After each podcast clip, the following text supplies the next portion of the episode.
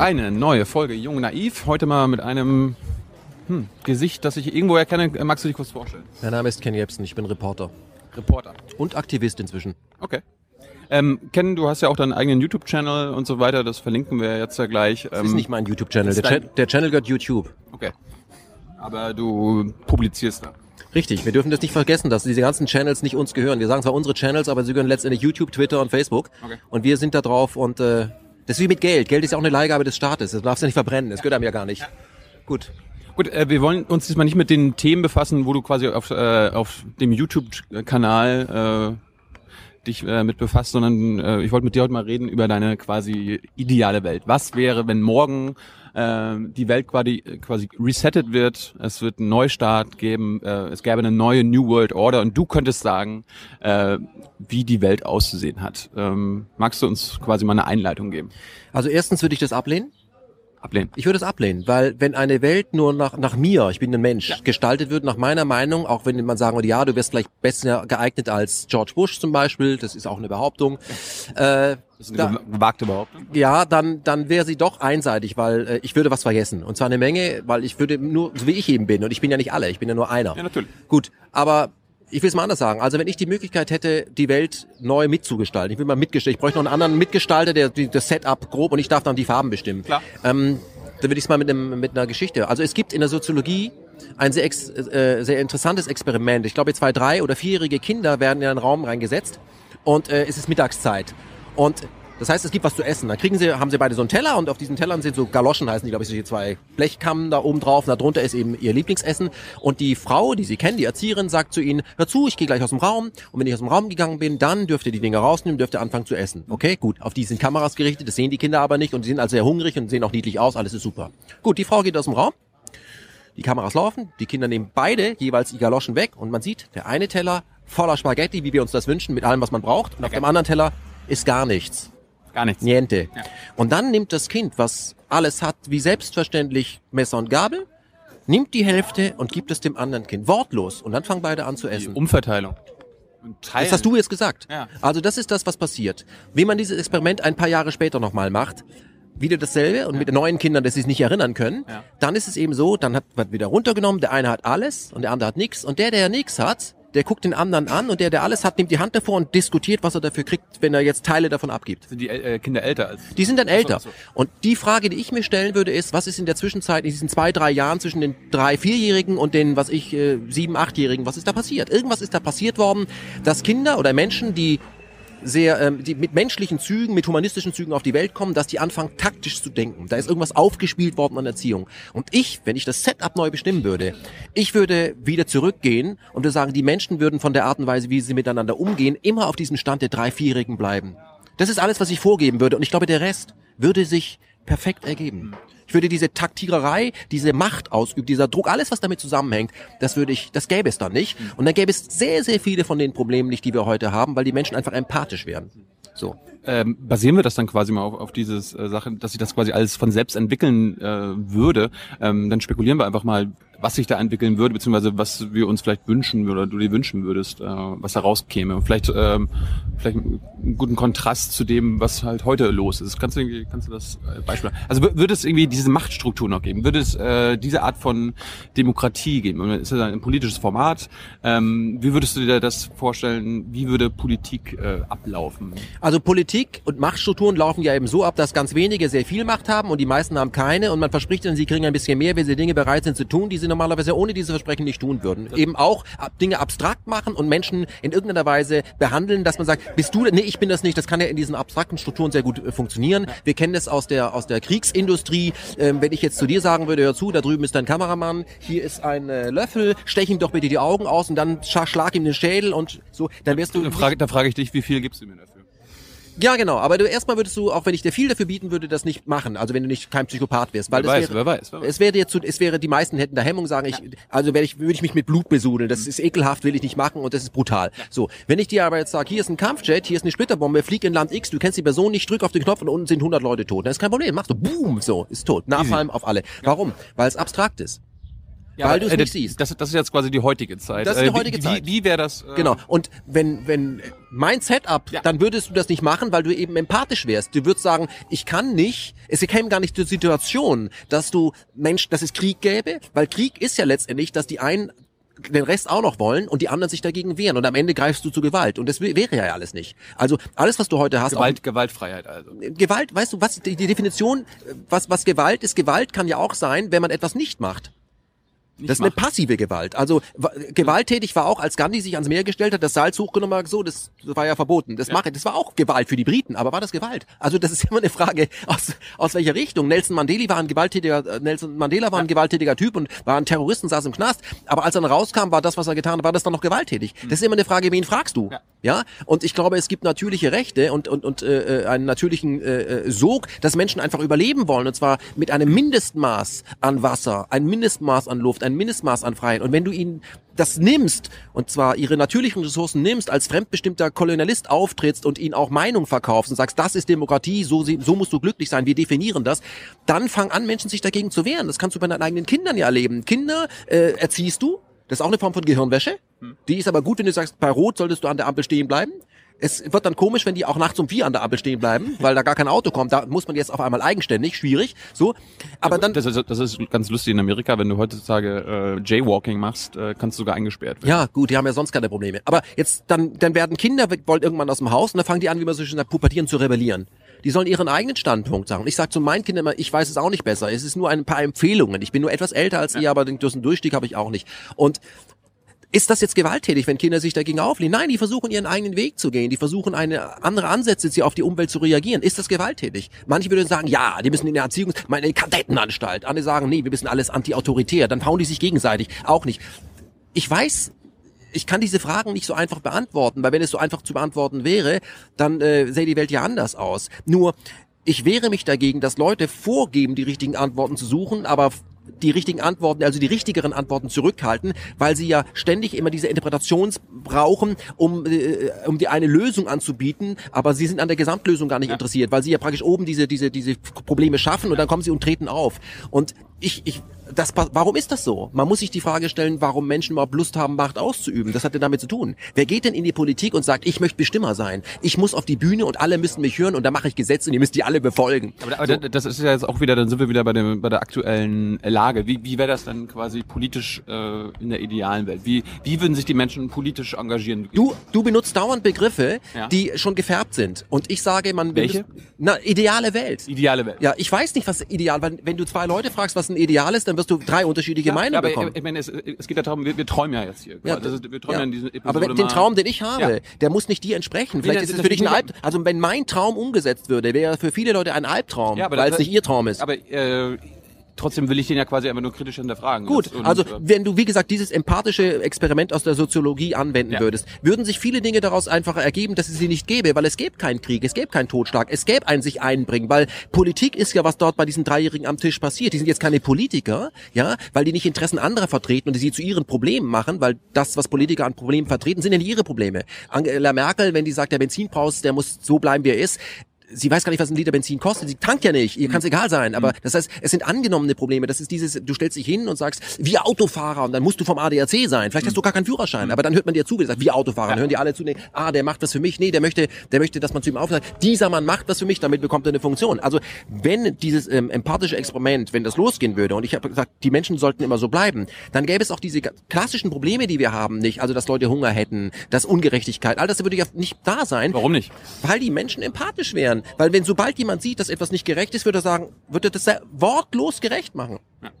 Verstehst du? Und das, ich meine, das ist ja ein Symbol, aber es, dieses Symbol gibt es in, dem- in der Soziologie wirklich. Und die elementare Frage dahinter ist, so kommen Menschen offensichtlich auf die Welt. Was machen wir denn dazwischen, um die so zu verbiegen, dass es am Ende nur noch so geht? Und ist das eine coole Idee, wenn wir da ins Setup eingreifen, sagen wir, wir spielen jetzt eine Art von Erziehung? Und war das immer schon so? Das wäre eine interessante Frage. War das immer schon so? Und ich bezweifle, dass das immer schon so war. Also ich glaube, es gab Völker, wir nennen die ja primitiv, was nichts anderes ist wie dicht an der Natur. Ja. Die haben nicht das, was wir haben. Die leben nur als ganz primitive im Wald. Die gibt's ja auch noch, gibt's ja noch ein paar. Und die haben nicht das Schulwesen, die haben keine Allianzversicherung, die haben keinen Führerschein, die haben keinen Internetanschluss und die haben und bei denen gibt's aber auch keine Kriminalität, bei denen gibt's keine Schusswaffen. Das, das gibt's alles nicht. Wie machen die denn das? Ohne unser äh, wissen. Crazy. Ist total verrückt. Und da sage ich immer, guck doch mal, wie Menschen, die du als primitiv bezeichnest, der Begriff ist negativ besetzt. Ja, klar. Ja, so. Guck doch mal, ob das wirklich negativ ist und wer dir dir erzählt, dass das so nicht geht und dass du das und das und das und das alles brauchst. In unserer Welt bekommen wir ständig erklärt, dass das, was wir, was wir fühlen, dass das nicht richtig sein kann, weil wenn es so einfach wäre, dann könnte ja jeder. Und sie, die immer da kommen, gewählt oder nicht gewählt, gestellt oder gecastet, ganz egal, haben aber eine Lösung, aber es kommt leider nie zu dem Ziel. Wir bleiben wie so eine Versicherungsprämie. Wenn du nicht mehr bezahlen kannst, dann rufen die dich an, sagen Rückstellung. Ja. Dann zahlst du nur noch weniger. Aber die wollen nicht, dass du aussteigst aus der Versicherung. So. Und für mich ist es eben so, ich brauche diese Versicherung nicht. Ich brauche nicht die Versicherung, dass ein Dritter sich darum kümmert, damit ich glücklich werde. Nämlich in dieser Gesellschaft, in dieser kapitalistischen Gesellschaft, hat alles einen Preis. Besonders die Dinge, die du umsonst bekommst. Nein, danke. Zum Beispiel. Alles. Wenn jemand kommt, ich will was für dich tun. Auf der Straße triffst du sie alle. Hallo, ich schreibe für die, für die Organisation. Hier, dann gibt's ein Probeabo. UNICEF und so Ja, vergiss alles. das alles, okay? Also, das ist alles hergedacht und in einer Gesellschaft, äh, von der ich spreche, ja, mit diesen drei, vierjährigen, die dann älter werden, aber die dann sagen, gäbe es das nicht, weil es gäbe keine Probleme, die erst so groß werden müssten, dass man an die Masse appellieren müsste, Leute, da müssten wir was tun, weil es schon am Tisch entschieden wird und zwar in Millisekunden, ohne dass ein Stadtrat zusammentritt und sagt, wir müssen uns um die Ernährung unserer Bevölkerung kümmern. Es gäbe nämlich gar keine unterernährte Bevölkerung. Alle zusammen würden das äh, hinbekommen. Und die Frage ist ja, wenn wir so erzogen worden sind, wenn wir in diese Richtung gedreht worden sind, Ja. lässt sich das überhaupt rückgängig machen? Na, aber, aber hallo. Meinst du? Das ist überhaupt kein Problem. Also, Ja, du, du meinst also jetzt heute, ist- heu- heute jetzt, heutzutage sogar- ja. Me- Menschen immer erst erst 30 Ja, Jahre ja, alt, angenommen er ist ein totaler Ego-Mensch. Du meinst, äh, das würde würde sie ändern? äh, es ist ganz einfach. Warum? Wenn wir beide oder wir zu dritt jetzt mal, ja, wir sitzen in einem Flugzeug und fliegen nach Panama oder wo du hin willst, ja, Natürlich. die Maschine stürzt ab. Schon wieder. Schon wieder. Und wir überleben da jetzt zu dritt auf einer Insel und vielleicht noch drei andere Kandidaten, die wir jetzt nicht kennen. Also die dritte Klasse überlebt. okay? So. Wie bei Lost. Genau, wir sind da, wir müssen hängen darum. Und jetzt müssen wir, äh, der, das Bein muss amputiert werden, einer muss nach Essen. Wir sind da auf, diesem, auf keinem dieser Gebiete Experte, weil wir sind ja nur so äh, Electronic Junkies und labern bloß rum, ja? Sagen wir jetzt einfach mal Ja, so. klar. Wir würden aber automatisch uns nach wenigen Stunden zusammensetzen und sagen, okay, eine Aufgabenteilung machen. Sagen, so, wie kriegen wir es, weil wir merken, es ist eine Sondersituation. Und dann würden alle Egos würden weg sein. Du bist vielleicht jemand, der sagt, ich kann morgens nicht, ich brauche erst mal am ersten Kaffee und ich brauche dieses Kapuzen, sonst geht's gar nicht. Der andere sagt, hey, sprich mich nicht vor zwölf an, ohne Zigarette. Das wäre alles weg. Ja. Auf einmal wird man sich auf die wesentlichen Dinge besinnen, und würde feststellen, wie viel von dem, was man immer braucht und wo, ohne dass es nicht geht und das ist nicht verhandelbar, was man nicht braucht, würde auf das Ursprüngliche zurückkommen. Das heißt, all das, was wir eben so haben, sind ja nur aufgespielte Eitelkeiten, die uns allen total schaden. Und man muss von diesen Eitelkeiten, von diesen ganzen äh, äh, Luxusdingern äh, wegkommen. Das ist wie, wir wir haben eine E-Klasse, die ist komplett ausgestattet, fährt aber nicht, weil immer eine Elektronik spinnt. Ich will aber von A nach B. Und dann nehme ich ein Fahrrad. Ja, da sitzt du nicht so bequem mit Massagesitz, aber wir fahren ja nie los, weil immer was kaputt ist. Aber eigentlich müsste das gehen, ich verstehe es auch nicht. Und ich brauche diese moderne S-Klasse nicht. Weil ich will rausfahren ins Grüne, komme aber eher bis zum Ende des Staus, ist am Ende der Straße und ich will immer ins Grüne. Aber, und aber auf der anderen Seite, die ganzen Ego-Menschen sind doch davon äh, beeindruckt. Wir sind alle Ego-Menschen. Oh, da fährt eine S-Klasse. Nein. Der Mensch muss wichtig Siehst sein. du, das das, ist- ja- das ist ja das Denken von, von den ein- Menschen, die eine S-Klasse kaufen. Das ist, oder? nein, das weiß ich nicht. Meinst du nicht? Nein, das ist ein Pauschalurteil. Ich glaube, dass es Leute gibt, die äh, die S-Klasse kaufen, weil sie an der Produktion der S-Klasse dahingehend beteiligt sind, dass sie eine ziemliche Ingenieursleistung in die S-Klasse reinstecken und die S-Klasse hat ja auch ein paar Features, die gut sind. Was ich so ein Nachtsichtgerät, dass man keine Kinder umfährt, man, ist ja alles super. Nur wenn alle sich S-Klassen kaufen und alle Autos kaufen, dann wird ein Auto nicht mehr mobil, dann überholt sich das Auto. Das ist als Einzelidee gedacht, aber sobald zu viele Leute dasselbe tun, merkt man, irgendwas ist da geht da nicht mehr so. Und dann muss man von der Idee wegkommen, sagen, das war bis zum Punkt X in Ordnung und jetzt müssen wir ein anderes Konzept finden, weil wir wollen ja eigentlich mobil sein. Wenn ein Mobil nicht mehr dazu führt, dass man mobil ist, weil und wir nur mobil mit Auto sein können, dann muss man die beiden Wörter auseinandernehmen und sagen, was heißt Auto und was heißt mobil? Eigentlich ist es ja dasselbe. Ja? Vielleicht kann man auch mobil sein ohne Auto. Ist das möglich? Kann man ohne Auto mobil sein? Stell diese Frage jemand bei Mercedes-Benz. Die von BMW haben sich die Frage gestellt. Die haben gesagt, okay, wenn sich die Leute bei uns keine Autos mehr kaufen, und zwar weil sie sie nicht geparkt bekommen, sie kriegen sie abgestellt, dann, aber sie wollen von A nach B und sind bequem, dann biete ich ihnen eine Art von Mobilität. Ich mache mit Six Budget und den BMW mache ich Drive Now. Kennst du ja auch. Dann mit meinem Handy miete ich den Wagen für zwei Minuten und fahre den. Dann hat BMW das Auto nicht an Einzelpersonen verkauft, aber 100 Leute am Tag fahren das Auto, wenigstens fährt, fährt man die Marke. Das, dass irgendjemand sagt, Jungs, ihr verkauft Mobilität. Es muss nicht jemand das Auto besitzen. Wir müssen uns davon trennen, alles besitzen zu wollen. Das ist alles nur Leihgaben. Das- Und wenn wir mehr leihen würden, mehr sharen, wie immer du das nennst. Ah, Du, das, du redest von dieser Share Economy? Ich weiß nicht, was du unter Share Economy Ja, das, verstehst. das würde ich dich fragen. Ja, du, du, du- also ich, ich, ich die, da was so in den Raum geworfen wird, auch mit Marketingmethoden in den Markt gepresst wird, das ist ja auch wieder eine Art von Verkaufen. Weißt du, Share kann auch sein, wenn ich sag, äh, Frau, die einen Kinderwagen hat, ob ich ihr die Treppe hochtragen kann, ist auch Share. Ja. Aber das, das gibt's doch kein Konzept dazu. Wenn das aber einer macht, dann ist es der neue, gibt's den Namen, der trägt immer die Kinderwagen von A nach B und äh, dann nehmen wir nur einen Kinderwagen, den halten wir mal als Kinder, sagen alle, das ist eine Alternative zu dem üblichen, der hier Bugabu gefahren wird. Und dann sehen den kenne ich gar nicht. So könnte man übrigens Werbung machen. Dass man immer nur diesen einen mit gestellten Müttern, die alle super aussehen oder so. Das weiß ich nicht, ja. So. Ich kann zu diesen Begriffen, die ständig benutzt werden, nur so viel sagen. Die fallen ja nicht vom Himmel. Das ist alles PR, das wird alles kreiert, in den Markt gepresst und dann wird es zufällig aufgegriffen und plötzlich sagt man, äh, was ich, ähm, friedenssichernde Maßnahmen. Niemand würde das sagen. Aber- ja, aber- oder alle sagen plötzlich Migrationshintergrund. Wo kommt das Wort her? Ja, alle benutzen das und deswegen ich weigere mich, diese Wörter zu benutzen, weil die mit Inhalten besetzt sind oder Leute glauben, dass sie, das sind gar nicht meine Inhalte und das heißt, die Leute denken was anderes. Das heißt, deswegen nerv ich dich vielleicht, weil ich ständig die Begriffe hinterfrage. das ist mein Job. Nein, nein, Das ist mein Job. Mein Job ist. Begriffe, die benutzt werden, zu hinterfragen und Know-how, was benutzt wird, äh, zu hinterfragen, ob das mein Know-how ist, ob das meine Meinung ist äh, oder ob ich das angenommen habe, weil ich da auf der sicheren Seite bin, ob ich dann eben ein Opinion-Leader bin oder äh, Blabla-Player. aber wir driften ab. Ich, äh, ich wollte nur gerne von dir wissen, zum Beispiel, ähm, wir haben leben ja jetzt quasi in einer repräsentativen Demokratie, wie man das politische System. Was ist das? Ja, genau. Erstens, das, was ist das? Beziehungsweise vielleicht weniger, was ist das, sondern womit könnte man das ersetzen? Also gibt's gibt's da neue, äh, Ich eine glaub, wahre Demokratie? Es oder gibt, es gibt Quatsch, bei der oder? Demokratie ein ziemliches Missverständnis. Erklär's uns. Die Demokratie ist ja für viele Leute eine der leichtesten Staatsformen überhaupt. Alle vier Jahre gehen sie dahin. Sie wissen, beschäftigen sich vorher nicht so richtig. Da gibt's aber jetzt den Valomat und dann sagt man, was man gut, schlecht findet. Dann, Toll. boom, dann kommt raus Joschka Fischer oder wer, wer immer jetzt da gerade am Start ist. Da braucht sich keiner deine Sendung angucken, da braucht sich keiner meine Sendung angucken. Nein. Einfach nur fünf Minuten genau. vom Valomat. Und übrigens wissen die eh besser als wir beide Bescheid. Schließlich haben sie Natürlich. studiert. Die machen das Natürlich. den ganzen Tag. Gut. Und dazwischen interessieren sich die Leute dafür nicht. Das heißt, wenn jemand hier auf der Straße zusammengeschlagen wird, zücken sie ihre Handys und warten auf die Polizei, sind total empört und sagen, also das da, na, sie kommen aber früh. So. Demokratie ist was anderes. Demokratie war, ist- dass man alle vier Jahre in unserem System so eine grobe Ausrichtung geben kann. So, aber dazwischen muss, muss man jeden Tag Demokrat sein. Man muss sich jeden Tag in die Gesellschaft einbringen und sich jeden Tag die Frage stellen: Was kann ich ändern? Wie kann ich das ändern? Wo muss ich oder sollte ich mich einmischen, was ich im täglichen Leben so sehe? So, was tu, tun wir aber nicht, sondern für uns ist, wir retten uns auch immer rein, dass wir uns dann Probleme suchen, äh, wo wir sagen, ähm, erst wenn ich da Zugriff drauf habe, kümmere ich mich um den Rest. Ich suche mir aber immer Probleme, wo ich genau weiß, ich habe nie Zugriff drauf. Also erst wenn wir raus aus Afghanistan, also mit denen mache ich nichts. Hör zu, vergiss Afghanistan, okay? Nicht, weil du Afghanistan vergessen sollst, sondern was kannst du denn im täglichen Leben tun, was auf dein Leben einen viel größeren Impact hat. Also wenn du zum Beispiel sagst, ich möchte nicht mehr, dass äh, Banken äh, ihr Geld, also mein Geld, was ich hinbringe, in Rüstungsgeschäfte packen und damit irgendwas, dann geh zu einer Bank, die das nicht macht. aber, aber gäbe es in deiner, in der Idealwelt, gäbe es da noch Banken? Da gäbe es sicherlich noch Banken, weil der, das Wort Bank ist ja, wenn man sagt, das ist eine Bank, eine Also so, Bank. So eine, Parkbank. Ja, Banken stehen ja auch für eine Form von Vertrauen. Es gibt das Buch, hast du vielleicht gelesen, wenn die Zeit da war, nicht nur angelesen hier äh, von unserem Freund Gräber, 5000 Schulden die ersten 5000 Jahre. Nein. Okay, es ist ja so, uns erklärt man ja immer, dass es gab dieses um diese Dorf und da mussten sie alle tauschen, war total unpraktisch. Der eine brauchte neue Schuhe und der andere hatte zwei Hühner und jetzt wollten die nicht. Jetzt muss man. Dieses Dorf hat es nie gegeben, ja. Und das heißt, man hat von Anfang an haben in Gemeinschaften Menschen zusammengearbeitet und dann wurde das meinetwegen von Frauen in riesigen Häusern verteilt und das was was jemand brauchte bekam er und jeder hat sich eingebracht. Ja, der eine hat vielleicht Geschichten erzählt, ja, oder der andere hat eben kon konnte gut jagen, aber nicht hör zu, das ist das und das wert. Erst dann kam es zum Geld und zum Kreditwesen. Man, oh, das ist keine, keine, das hat, der Mensch hat, Kredit ist ja nichts anderes als ein Vertrauen, dass wenn ich was für dich tue, dass du später auch was für mich tust. Wenn du jetzt daraus Geld machst mit dem Stempel drauf, dann ist eine Art von Vertrauen, dass ich für diesen Schein was bekomme. Ja, also ich habe versucht seit mehreren Tagen in dieser Stadt diesen Schein zu tauschen, okay? Den hat keiner genommen. Das sind Franken.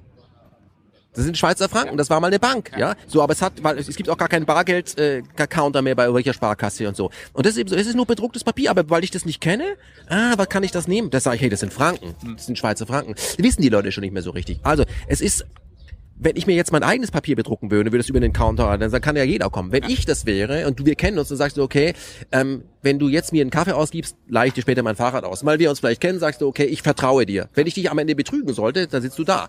Aber du vertraust mir. Und wenn ich diese Gegenleistung und wir uns das regelmäßig machen, dann würde ich das nicht tun, weil beim zweiten Mal sagst du zu mir, Ken, weißt du was, leck mich am Arsch. So, das ist das, was Geld ist, okay? Und diese Art von Vertrauen gab es immer schon, nur war es nicht auf Papier gedruckt. Es ist also absurd zu glauben, wenn das Papier verschwindet, dann verschwindet das Vertrauen. Die Leute werden weiterarbeiten. Sie werden am Lagerfeuer, unser Flugzeug genauso arbeiten. Sagen, also ich soll für dich jagen gehen, was kriege ich denn dafür? Ich baue so lange das Zelt aus. Was ist, wenn du das gar nicht machst? Ja. Hä? Wenn du das gar nicht machst, dann jage ich Egoisten, dann baust du das Zelt gar nicht auf. Hä? Wie sieht's aus? Dann mache ich das morgen. Ja, ja, ja. Morgen machst du was ganz anderes, weil du immer ausschlafen willst. Irgendwo musst du anfangen. Und ich glaube, dass die Menschen sich sehr schnell auf die intuitiven Dinge beschränken würden und feststellen würden, dass das eigentlich auch sehr geil ist. Es gibt doch diese lustigen Experimente, wo man irgendwelche Top-Manager, die gewohnt sind, dass alles für sie geschieht, dann in den Wald führt, essen sie Würmer, jagen, machen sonst irgendwas. Warum denn? Weil sie so weit weggekommen sind von echtem Leben, dass das wie total spooky, dann bauen wir alle ein Baumhaus und Typen, die ein bisschen schmerbäuchig sind, mit 500 Dollar Hemden bauen und sagen, es war so geil, hey, das machen deine Kinder den ganzen Tag. Ähm, Weißt du, okay, was ich sagen will? Ja. Ähm, bleiben wir also dabei, Banken gäbe es wahrscheinlich, aber in anderer Form. Ähm, ich habe ich hab immer nicht verstanden, wie das demokratische System aussehen würde. Also das heißt, bei dir würde es immer noch so sein, dass man alle vier Jahre wählt. Also äh, was hältst du davon, wenn Man wählt jeden Tag. Ich wähle jeden Tag. Ja, aber wa- warum, warum ändert man dann nicht das System dahin, dass man, dass man wirklich quasi jeden Tag die, Ich hab nichts die gegen- Wahl hätte? Wir haben jeden Tag die Wahl. Ich wähle jeden Tag im Supermarkt, indem ich in den richtigen Supermarkt gehe, in diese richtigen Sachen. Ich bin mit dem Fahrrad hier, nicht mit dem Auto. Ich habe nichts gegen Autos. Ich sammle Autos, ich will Autos soll.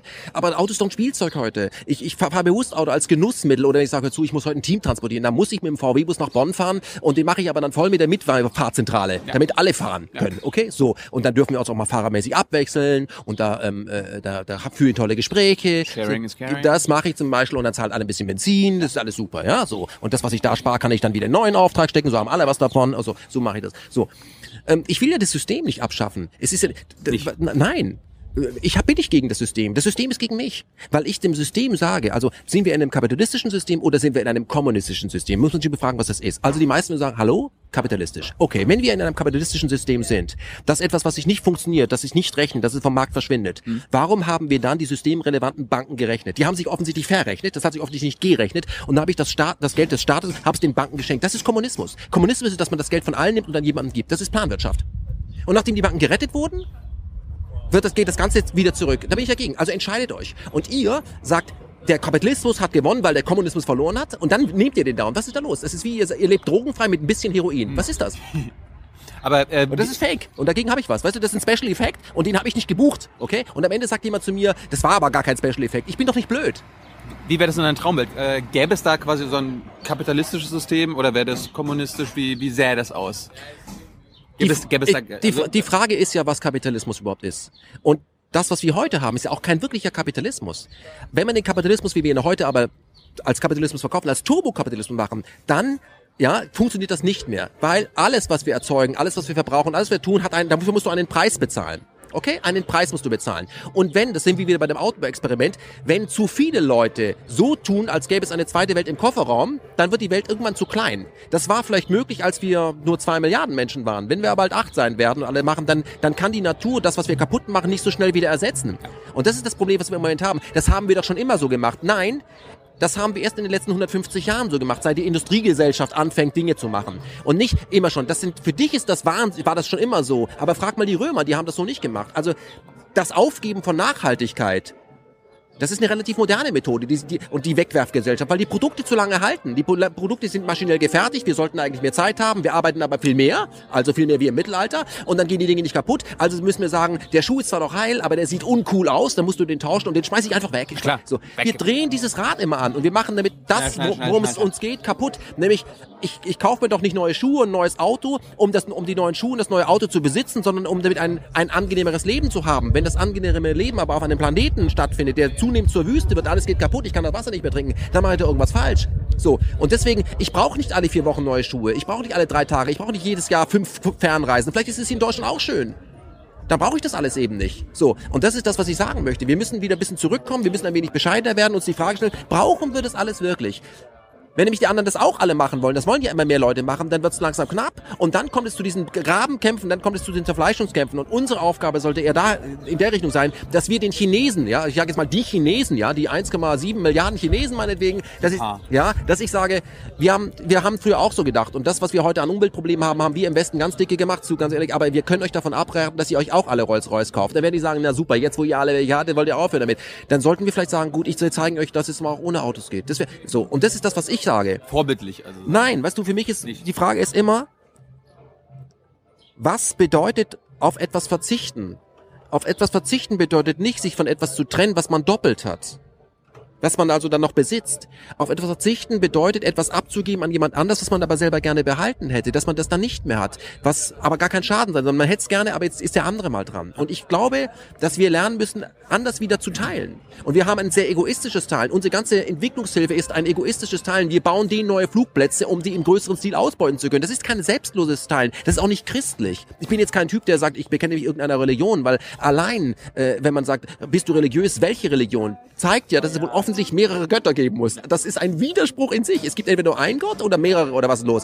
Ich kann das, das ist alles Machtstrukturen, okay? Aber in den, in den, in dem, im Kern sind alle Religionen nur äh, basieren darauf, dass Menschen sich mit grundsätzlichen Dingen auseinandergesetzt haben, nämlich was soll das?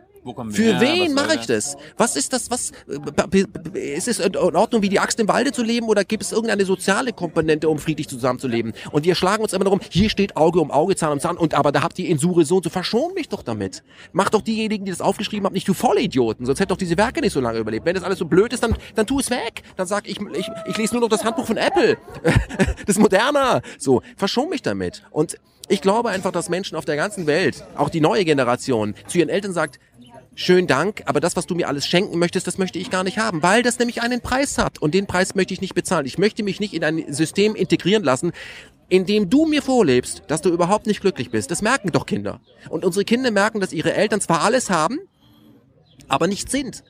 Da sind wir bei Sein und Haben. Ja? Und da sage ich, kann ich da von meinen Kindern was lernen? Wir waren alle als Kinder der 80er auf dem Trip, dass das Geilste ist, sich ein BMW zu kaufen mit, mit, mit Cabrio und X. So. Und irgendwann, und da fahren wir alle dann an, was ich, Koma See oder so, ja? Und irgendwann merkst du vielleicht, dass vielleicht auf der Seenplatte hier um die Ecke auch super ist und dass man da vielleicht mit dem Fahrrad hinfahren kann. So. Da bin ich geboren. Also, und deswegen äh, überlege ich mir, ich bin daran gewöhnt und es ist wahnsinnig schwierig, von Dingen sich zu verabschieden, die man immer schon so gemacht hat. Aber Flugzeugexperiment, man kann Dinge plötzlich ändern, wenn man das muss. Und braucht man immer einen Schicksalsschlag dazu oder eine, jetzt geht's nicht mehr weiter? Oder kann man einfach mal das tun, was man immer behauptet, was die Menschen sind, dass sie die Zukunft planen können, sagen, bevor wir an die Wand fahren, bremsen wir. Nicht erst danach und sagen, wir hatten überlebt, okay, jetzt habe ich eine tolle Operationsmethode. Aber ich meine, das ist ein bisschen unrealistisch, oder? Ich meine, wir, wir kennen ja auch aus, aus der Geschichte, es muss anscheinend alles ein bisschen, erstmal ein bisschen schlimmer werden, bevor äh, dann wirklich mal eine Veränderung anstehen kann. Ich glaube, das hat mit Informationspolitik zu tun. Meinst du? Ja, äh, ich, wenn, wenn Menschen bereit sind, Dinge zu tun, die sie eigentlich so nicht möchten. Viele haben ja Jobs und keinen Beruf, der von Berufung kommt. Dann, weil sie keine Alternative kennen, weil die Medien, die Politiker, wie es auch alle heißen, ihnen von Alternativlosigkeit quatschen. Ja. Wenn sie Alternativen wüssten, wenn es die gäbe, wenn sie an sie herantreten würden und jemand arbeitet acht Stunden bei Diamond, hat nicht die Zeit. Ja dann würde ich sagen, ich probiere das mal aus. Also ist eine ganz wesentliche Komponente von denen, die von oben herunter herrschen, das ist ja keine Augenhöhe-Demokratie, die sagen, ja, das würde ich auch gerne, aber leider geht das alles nicht. Das Internet hat dafür gesorgt, dass es zum ersten Mal in der Geschichte der Menschheit möglich ist, dass alles auch am Start an etablierten Medien vorbei durchsickern kann. Du bist doch das beste Beispiel. Du hast doch dir keinen Auftrag geholt vom WDR oder so. Der gesagt, jetzt dürfen sie, ich habe ihnen so einen Stempel. So, wenn jetzt aber der WDR merkt, dass du mit deinem Zeug erfolgreich bist, schwenkt er dort ein und macht das auch. Dann wird er wahrscheinlich auch mit lustigen GoPros und so drehen, weil er, das geht am Markt. Das heißt, dem WDR geht es nicht darum, was du machst, sondern er merkt plötzlich, das sind Marktanteile, mache ich auch. Das ist doch, das ist doch alles Neo, das ist doch alles unnützes Wissen. Nein, du scherst dich nicht drum, da sind wir bei scherst du dich nicht drum, du kümmerst dich nicht drum, du machst es und probierst es aus. Und ich glaube, seit der Staat und der, der hinter dem Staat steht, der die Politiker gecastet hat, seit der sein Informationsmonopol verloren hat, bricht das alles durch. Das ist das, was Marshall McLuhan in den 40er, 50er, 60er Jahren geschrieben hat. Das ist eine Kriegserklärung. Aber in diesem Fall ist es eine positive Kriegserklärung. Es ist etwas, eine, etwas befreiendes. Von, uns, oder? Das ist eine befreiende Geschichte. Das ist wie, eine Revolution, die, die in, in der ehemaligen DDR dahingehend ja schon stattgefunden hat, schließt euch an eine friedliche Revolution, aber eine globale friedliche Revolution, weil ich glaube, die Menschen überall und in allen Klassen haben es satt. Es ist doch in Staaten auch so, dass die superreichen Familien Kinder haben und die aber Firmen gründen, die sagen, Papi, ich habe ein riesen Imperium, ich könnte mir jetzt, könnte jetzt eine Ferrari-Sammlung übernehmen. Das will ich überhaupt nicht. Ich will das überhaupt gar nicht. Ich will einen haben. Ich will auch nicht einen haben. Ich, ich mache was ich ich mache äh, ähm, ich möchte Netzwerken. Ich möchte mich selber einbringen. Ich will diese die, das war alles super Papi, aber ich möchte das nicht. Ich kenne doch hier die glaube ich die Kids von von Johnson Johnson sind die größten Independent Filmer in den Vereinigten Staaten und machen Filme, die nicht gegen das System ihrer Eltern sind, sondern Alternativen zu dem System zeigen, was die Eltern ja auch damals sagt, das ist das Beste. Das hat sich ein bisschen überholt. Das ist nicht das Beste. Ich meine, wenn wir äh, die Möglichkeit haben einen Verbrennungsmotor äh, zu ersetzen durch einen Elektromotor, dann würde da nicht sagen, das ist aber ganz schön respektlos gegen den gegen Otto, der den erfunden hat. Wie bist du darauf? Ist das Aber doch, hallo. Das ist doch nicht gegen Otto. Das ist, das war alles zu seiner Zeit in Ordnung, aber Krieg wird an der Zapfsäule entschieden. Das will ich nicht mehr. Kann ich mit Windkrafträdern, kann ich mit Solarenergie Strom erzeugen und dann habe ich trotzdem eine Elektromobilität. Das ist doch positiv. Nicht sagen, aha, wenn es so einfach wäre. Da muss aber erst hier die Jungs von Tesla kommen, die damit, dann sagt Mercedes, das ist eine super Idee. Ja, weil die alle unter einer Decke stecken. So. Und das ist ja alles super, dass die unter einer Decke stecken, aber das äh, Klima wird wärmer und ich brauche keine Decke. Ich hatte noch einen letzten Punkt jetzt. Ich meine, wir, wir können ja nicht so lange machen. Wieso nicht? Ja, pff, du, Respekt vor den Zuschauern. Die, die haben halt Du die, hast doch keinen Respekt vor den Zuschauern. Nein, aber die, die, die Aufmerksam, Aufmerksamkeitsspanne, kennst du doch. Nee, aber äh, mich würde noch da will interessieren. ich kurz reingrätschen. Los. Also, Aufmerka Aufmerk Aufmerksamkeitsspanne. Wir wissen ja bei Google Analytics, das können wir genau sehen, bei, bei, bei YouTube Analytics, ähm, ich, bei mir ist es so, Wie, seit, wie, wie lange die dranbleiben. genau, und seit ich keine Bands mehr auftreten lasse, also Smalltalk, Kultur und sowas mache, kann ich du hattest, 90 du hattest Minuten... mal eine Radioshow oder sowas. Sowas ähnliches. Schnee von gestern. ich das habe ich ja dann später auch im Netz gemacht als Cam FM. Aber da sind dann Bands aufgetreten. Ah. Ja, so. Und als ich das, da habe ich gemerkt, immer wenn die Band spielt, geht es raus. Das funktioniert im Netz nicht, was im Radio gut funktioniert als live. Die Leute wollen einen Talk, der gut. Und ich möchte an dieser Stelle Folgendes formulieren. Wenn du bei YouTube das Analytics siehst, sind die Leute immer noch mit über 50 Prozent dabei. Ja. Warum? Weil sie das für interessanter halten, wenn wir uns kloppen. Als wenn er sagt, und hier kommt ein Nuttermann, der macht ein netter Mann, der spielt ein bisschen Musik. Das brauchen die Leute an dieser Stelle nicht. Das machen alle so und Joghurtwerbung. Wir sind nicht im Netz, um Joghurtwerbung zu verkaufen. Leute, die sich das Netz aussuchen, bewusst, wollen ans Destillat. Das ist ja genau das. das wenn du aber im Fernsehen 1,30 ma- Textlänge machst, dann muss, muss irgendwas, weil das Fernsehen bringt ja keine Information. Das Fernsehen bedeutet abschalten durch Unterhaltung, Anschalten. Ja, und das stört das, was wir hier tun. Talk funktioniert im Fernsehen nur noch bedingt. Im Internet kommt der Kluge, der sagt, wir greifen die Leute ab, die überhaupt gar kein Fernsehen mehr gucken. Verstehst du das? Wie wenn ich sage, ich habe dieses Buch, wollte ich eigentlich kaufen, es ist ein Top-Autor, aber ich habe es dann doch nicht genommen, es ist zu interessant. Kannst du bitte Es ist zu dick. kannst du der Band Bescheid sagen, dass sie doch nicht auftritt? Äh, Rammstein? Weg. ja, Nein, aber du verstehst, Gut, was ich sagen klar. will. So. Und das ist das, ich habe mich damit ja auch dann eben, äh, äh, das und das muss man machen, damit die Leute dranbleiben. Ich weiß nicht, wie die Leute sind, ich kenne nicht die Leute, nur ich schaue, dass Menschen sehr flexibel sind. Ich habe auch keine Zielgruppe und ich habe auch keinen Markt, in den ich investiere und ich habe auch keine. User, ja, sondern es sind einfach Individuen, Einzelmenschen und dann gucke ich, was passiert. Und ich bin erstaunt, positiv erstaunt, dass Menschen bei intensiven Gesprächen mit auch nicht prominenten, aber sehr inter interessanten, intelligenten Gesprächen dann dranbleiben, sagen, wow, ist ein total, und dann dachte ich, wow, das geht jetzt, aber das Gespräch geht zum Thema, was ich, äh, Außenwirtschafts-, Handels-, Dingenskirchen, ja, oder Rüstungspolitik im Middle East. Das geht jetzt schon 90 Minuten und es geht jetzt nochmal 90 Minuten und da hat nicht jetzt 50 Leute, ist das langweilig, sondern dann habe ich es in drei Teile gesplittet, da kam nach dem zweiten Teil direkt, äh, wo ist der dritte Teil? Das ist halt geil, ist das, das ist gut. Ich meinte eher, dass es in der Regel haben wir sonst immer nur zehn Minuten, darum, äh, wir haben jetzt schon eine halbe Stunde. Aber es, es soll egal sein. Pass auf. Hast du keine Zeit? Nee, ich habe Zeit. Du kannst in der Pause jederzeit, also kannst du beim im Netz auf Pause drücken, kannst zum Kühlschrank gehen, wenn das unbedingt sein muss, oder joggen und dann kannst du weiter gucken. Oder der redet zu schnell, kommt oft, der redet zu schnell. Du redest kannst, zu schnell. Du kannst anhalten und kannst es nochmal gucken, Langsamer. bis du es verstanden hast. Langsamer. Und dann gehen wir nach Italien, hör dir mal den italienischen Sportmoderator an. Oder einer, du bist ein totaler Rap-Freund, hör mal deine Rapper an, Ja. ob die vielleicht langsam Eminem ist nicht langsam, da kann man viel langsamer zum Beispiel das auch sagen. Das Kannst- findest du kannst- aber gar nicht gut. Kannst du noch schneller reden? Musst du so langsam denken. Gut. Wir nennen das Dynamik. Ja. Mich würde interessieren, äh, um jetzt mal wieder auf dieses, äh, auf diese Traumwelt zu kommen. Ähm, Du mit deiner Traumwelt. ja, aber ich möchte träumen. Ähm, erklär mir mal, würde es in deiner Welt ähm, Nationalstaaten geben? Würde es da Grenzen geben? Würde es da äh, immer noch Deutschland, Frankreich und so weiter geben? Oder wäre das quasi, würden wir das auflösen? Oder sollte man das auflösen? Es gibt zwei Schlüsseltechnologien, mit denen man sich intensiv beschäftigen sollte, um sehr viele Dinge zu verstehen. Das eine ist die Kommunikationstechnologie, also wie Menschen in der Masse etwas erfahren, weil wir beide wissen nicht, äh, ob äh, Nordkorea überhaupt existiert. Wir haben davon aus den Nachrichten gehört, wir müssen das glauben. Erst Vers drüber sagt, es gibt es tatsächlich. Das, la- das, das stand im Genau. Buch und wenn es im Buch steht, Das muss es, das muss es ja ein Fakt Das sein. ist die eine Geschichte, also wie Nachrichten entstehen, wie die für ein wie ein Medium hat eine Eigensprache, ja, und äh, die Großaufnahme im Kino das ist eine Eigensprache, ja, die immer Dinge weglässt und verstärkt und dafür aber die Realität anders abbildet, die neu zusammensetzt. Und das andere ist die Soziologie. Und in der Soziologie lernen wir, wie Menschen sich in der Gruppe gebären. Wir sind alle keine Einzelwesen, dahingehend, dass wir nur in der Gruppe überleben können. Keiner von allein, von allein wird es durch. Also müssen, deswegen haben sich die Menschen ja zusammengetan oder waren immer schon zusammen und haben Aufgaben verteilt. Und die Frage ist ja immer, so, äh, Nationalstaaten. Platon hat sich, sagt dir vielleicht was, kein DJ, Nein, nein. der hat sich schon die Frage gestellt, ab wann in einer Stadt eine Verslammung eintritt. Und die Antwort war, wenn eine Stadt so groß geworden ist, dass es einem jedem Bürger der Stadt nicht mehr möglich ist, in seiner gesamten Lebenszeit, die Leute sind damals nicht so alt geworden, da muss man dazu sagen, allen, jeden Stadtbewohner kennenzulernen. Dann tritt Verslammung ein. Das bedeutet, es gab immer schon Menschen, die sie im Kollektiv gele gele gelebt haben. Das kleinste Kollektiv, was wir so kennen, ist eine kleine Stammesgesellschaft. Ich sage immer so viele Leute, die um einen um ein Lagerfeuer rumpassen. Nehmen wir mal an, sind 16 Leute. So. Und da kann man ein Vertrauens- und Freundschaftsverhältnis aufbauen. Das ist auch eine Form von Nationalstaat.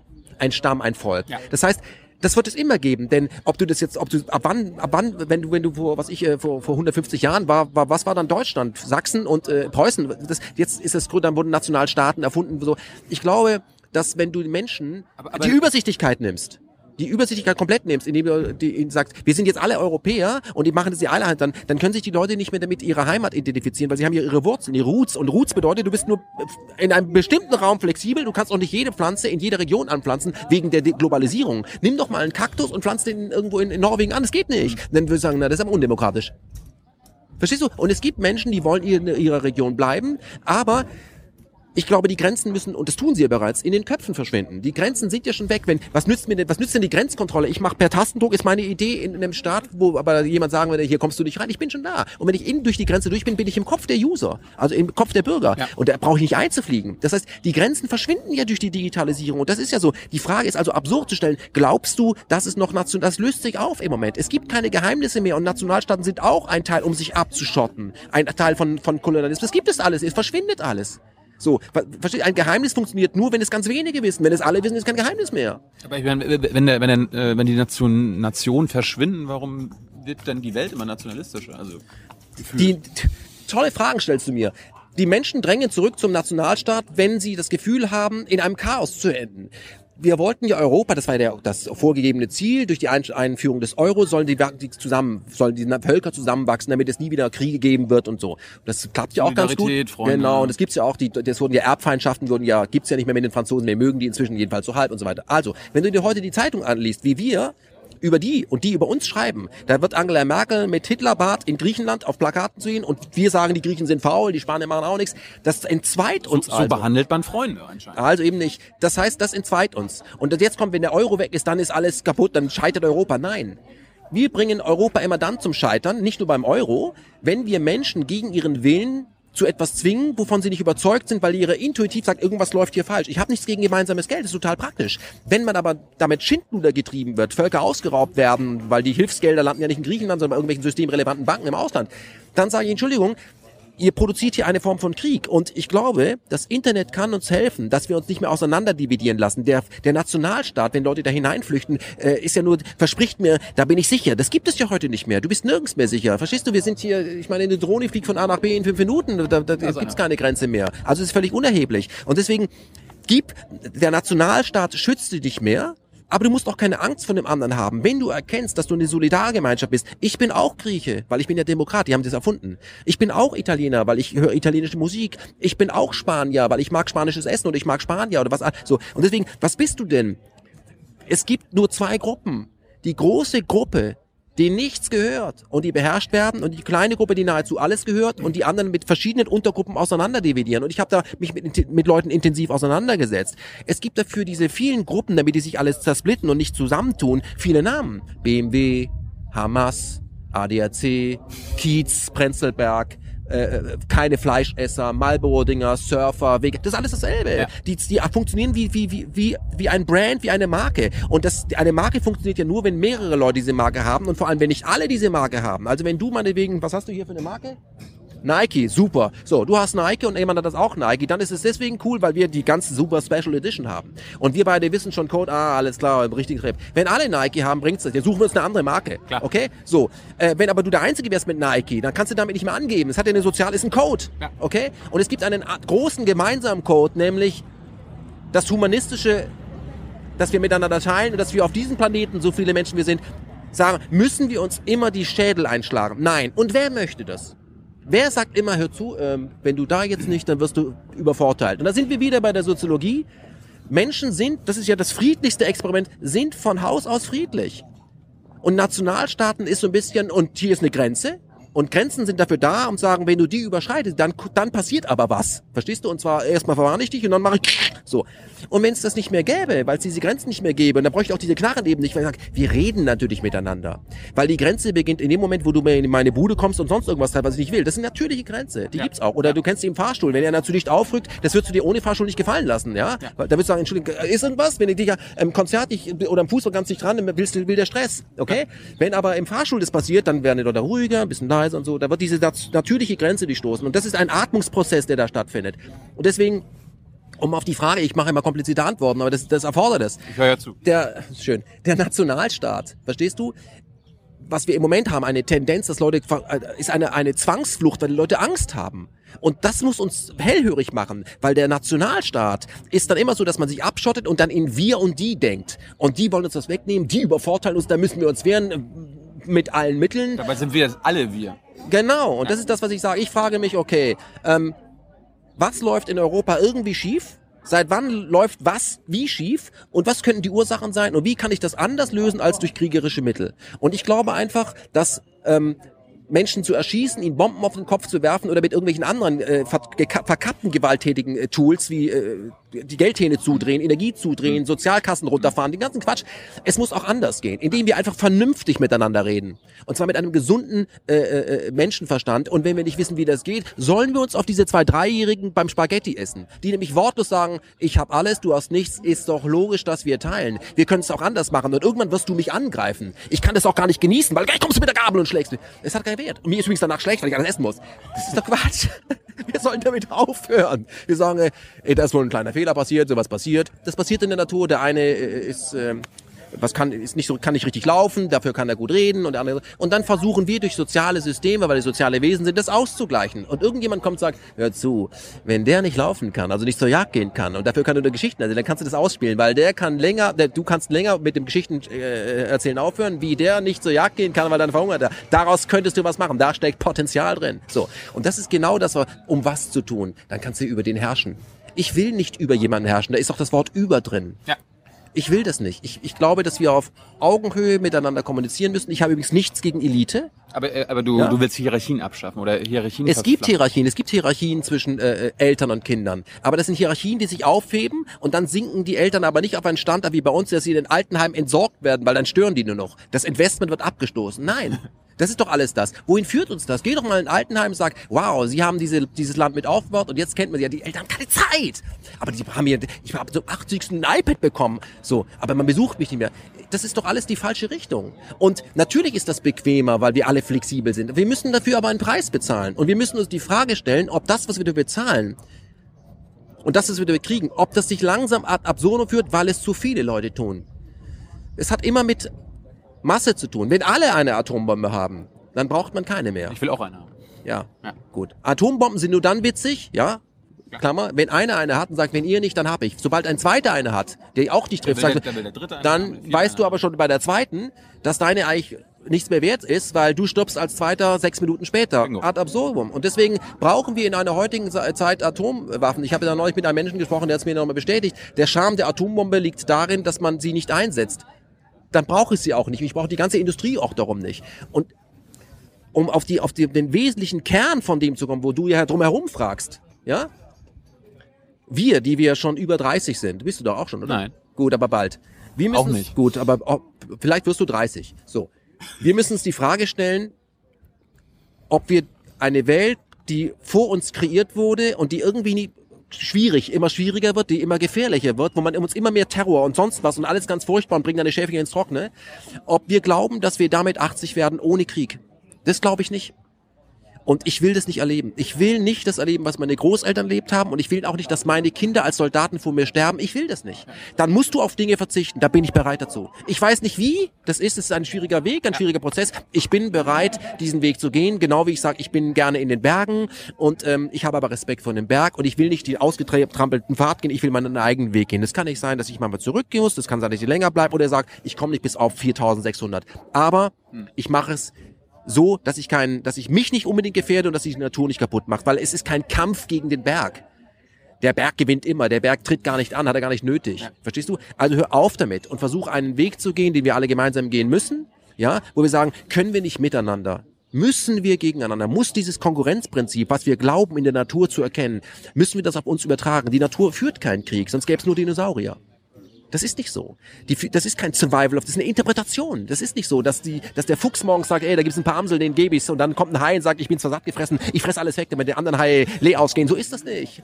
Die haben eine natürliche Beißhemmung, die haben einen Instinkt und den haben wir verloren. Wir haben das durch Moral ersetzt und mit der arbeiten wir ganz stark. Was gestern unmoralisch war, das ist morgen moralisch. Es ist alles ein furchtbar kompliziertes Feld. Und ich finde das ja spannend. Das Leben ist so spannend, wenn du dich den Grundfragen stellst. Da habe ich gar keine Zeit, mich ja sagen, was kann das neue G36, let's go nach Afghanistan, auf Menschen schießen, die ich nicht kenne.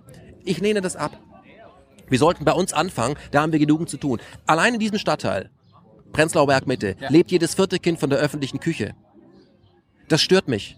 Und ich sehe auch immer mehr Leute, auch in dieser Gegend, wo viele tun, die in Mülltonnen gucken und gucken nicht nur früher, was da an Flaschen für Pfand ist, sondern was noch drin ist und trinken das aus. Das stört mich. Weil diese Menschen stehen kurz davor, mit dem Baseballschläger mir in die Fresse zu schlagen, weil ich mir für drei Euro hier am Kaffee kaufen könnte. Das ist für diese Menschen, wenn sie fünf Euro pro Tag kriegen, wahnsinnig viel Geld. Und da stimmt irgendwas nicht. Und entweder ich kümmere mich darum, oder die Straße kümmert sich darum. Und das ist, da sind wir wieder bei Politik. Es gibt diesen schönen Spruch, den ich unterschreiben kann. Wenn du dich nicht um Politik kümmerst, kümmert Politik sich um dich ich warte nicht so lange, bis mir irgendjemand die Fresse poliert, stellvertretend. Ja. Das ist Demokratie. Demokratie sagt, irgendetwas läuft total schief, denn die, die dafür zuständig sind, sind offensichtlich ständig zu. Dann muss ich das in die Hand nehmen. Und zwar schon aus reinem Ego-Interesse, weil ich einfach nicht die Fresse poliert haben könnte oder sonst irgendwas, bevor es eskaliert. Weil ich bin der Betroffene, Angela Merkel und Co. wird damit sagen, das tut mir furchtbar leid oder sie kommt ein Sarg aus Afghanistan, eine Fahne drüber laufen, dann kriegst du irgendeinen Orden dran. Nein! Es ist uns so aus dem Ruder gelaufen, wir haben das so wegdelegiert. Das ist auch bequem, weil dann Angela Merkel immer schuld ist, so können wir unschuldig bleiben. Wir sind nicht unschuldig an der Situation. Wir lassen uns das gefallen, was so schön bequem ist. Wenn die Leute aufhören würden, jeden Tag drei Stunden Fernsehen zu gucken, mehr zu lesen und sich mehr einzubringen in Bürgerinitiativen, hätten wir diese ganzen Probleme nicht. Es ist unbequem, gerade für Single-Haushalte. Dann können sie nämlich nicht nachts äh, fünf Stunden Sex haben, morgens halb besoffen rumhängen und dann machen, was mache ich denn heute? Aber ich habe zum Beispiel Kinder. Verstehst du? Und ich muss mich diesen Drill auch stellen, dass ich, egal was ich mache, morgens aufstehen, Frühstück machen, zur Schule bringen. Und es geht. Aber wenigstens auf fünf Stunden Sex. Sechs. Sechs. So, es geht. Und deswegen, ich bin doch jetzt nicht der Verkünder der neuen Wahrheit. Es ist doch nicht so, dass ich die Weisheit mit Löffeln gefressen habe. Ich sage nur eins, das Konzept, was mir als Lösung angeboten wird, überzeugt mich nicht. Ja. Und weil es mich nicht überzeugt, habe ich aufgehört, es nur zu kritisieren. Ich versuche, es zu ändern. Und das überzeugendste Argument, ja, etwas zu ändern, ist es selber zu tun. Ich tue es selber, indem ich neue Wege ausprobiere. Was ist daran? Be the change you wanna, uh, you wanna see. Hast du jetzt gesagt? Gandhi, ja? Weiß ich nicht. Der sprach gar kein Englisch. Ja. So, jedenfalls nicht so, wie du es gesprochen hast. So, das ist das. Und das sind auch keine neuen Informationen. Jeder, jeder normale Mensch weiß das. Ich habe meine achtjährige Tochter neulich interviewt. Da fangen die an, so ein bisschen taktisch zu denken. Und was die aber dann immer so raus an normalen Geschichten, weißt du? Und ich habe meine, als sie, meine, ich habe noch eine Tochter, als die vier Jahre alt war, habe ich immer so knallhart, so wie du, die immer so getestet. Da kriegst du keine taktischen Antworten, sondern ganz. Meine vierjährige Tochter habe ich damals gefragt, also was ich habe sie äh, Legislaturperiode, äh, Bruttosozialprodukt, immer so Zeug habe ich hier reingeknallt, kam Antworten, ist eine Chance. Und ich habe sie gefragt, was ist Freiheit? Und dann hat sie mir gesagt, Freiheit ist, wo wir alle nicht rankommen. das ist immer der Weise. Das ist, und die sind, die sind weise, sie kommen so auf die Welt. Und wir erklären denen dann, wie die Welt, zu, wie sie sie zu interpretieren haben. Und deswegen, ich mache Gebt den Naiven die Macht. Wir haben den Naiven ja die Macht gegeben. Also die spielen die Naiven, ja, und die sagen uns, wie toll alles ist. Und Obama hat ein gutes Image, aber er setzt mehr Drohnen ein, er hat Guantanamo nicht ab und er schließt inzwischen mehr äh, äh, Journalisten weg als alle sechs Präsidenten vorher. Anderes Thema. Das sind nicht meine Kumpels, ja. okay? Das können sie auf der Position gar nicht sein, ja. Also ich will dir noch ein Beispiel geben. Wenn du auf die Automobilausstellung IAA zum Beispiel gehst, ja, weil du die Umwelt schützen willst, egal wohin du gehst, da wird man dir sagen, äh, wir haben ein umweltschützendes Modell, da gehst du vielleicht am Ende zu Smart oder Elektro, aber du musst ein Auto nehmen. Mit einem, mit einem Verbrennungsmotor. Und wenn du sagst, aber das umweltfreundlichste wäre doch eigentlich, wenn ich äh, so gehe, wie ich gekommen bin, nämlich zu Fuß. Ja, das geht nicht bei der Automobil. Du musst schon ein Auto kaufen. Also du, wenn du die, wenn du die Umwelt schützen willst, dann, dann kannst du, musst du dann ein Auto kaufen. Das geht nicht ohne Auto. Nur mit, nur Autofahrer können die Umwelt schützen. Alle anderen ist ja naiv. Warum? Für, die, für den Automobilproduzenten schon, weil der muss ja das Auto verkaufen. Der, der weiß ganz genau, dass das so ist. Und das ist das, was ich immer häufiger erlebe, wenn dann da die Kameras aus sind, sagen die, sie haben ja völlig recht, ich muss es ja machen, weil ich muss mein Studium finanzieren. Und ich sage eben, ich bin nicht bereit, in diesem System Dinge zu erzählen, die ich selber nicht glaube, aber zu glauben, dass die anderen mir das glauben, die wissen doch das Bescheid. Lasst uns einfach was Neues ausprobieren. Einfach mal was Neues ausprobieren und nicht, hier habe ich malen nach Zahlen, das haben alle immer schon gemalt, mal genau das nach. Ich möchte gerne mein eigenes Bild malen. Ist das zu viel verlangt? Nein. Fassen wir zusammen, äh, du würdest es so verändern, mehr Miteinander, der Humanismus soll über allen herrschen. Äh, herrschen nicht. Herrschen. Humanismus herrscht nicht. Humanismus soll es gäben. Wen gibt es? Gibt es. Ich soll den nicht einfach so massiv unterdrücken. Das ist das, was ich möchte. Gut, ähm, keine Gewalt. Hab ich noch was vergessen?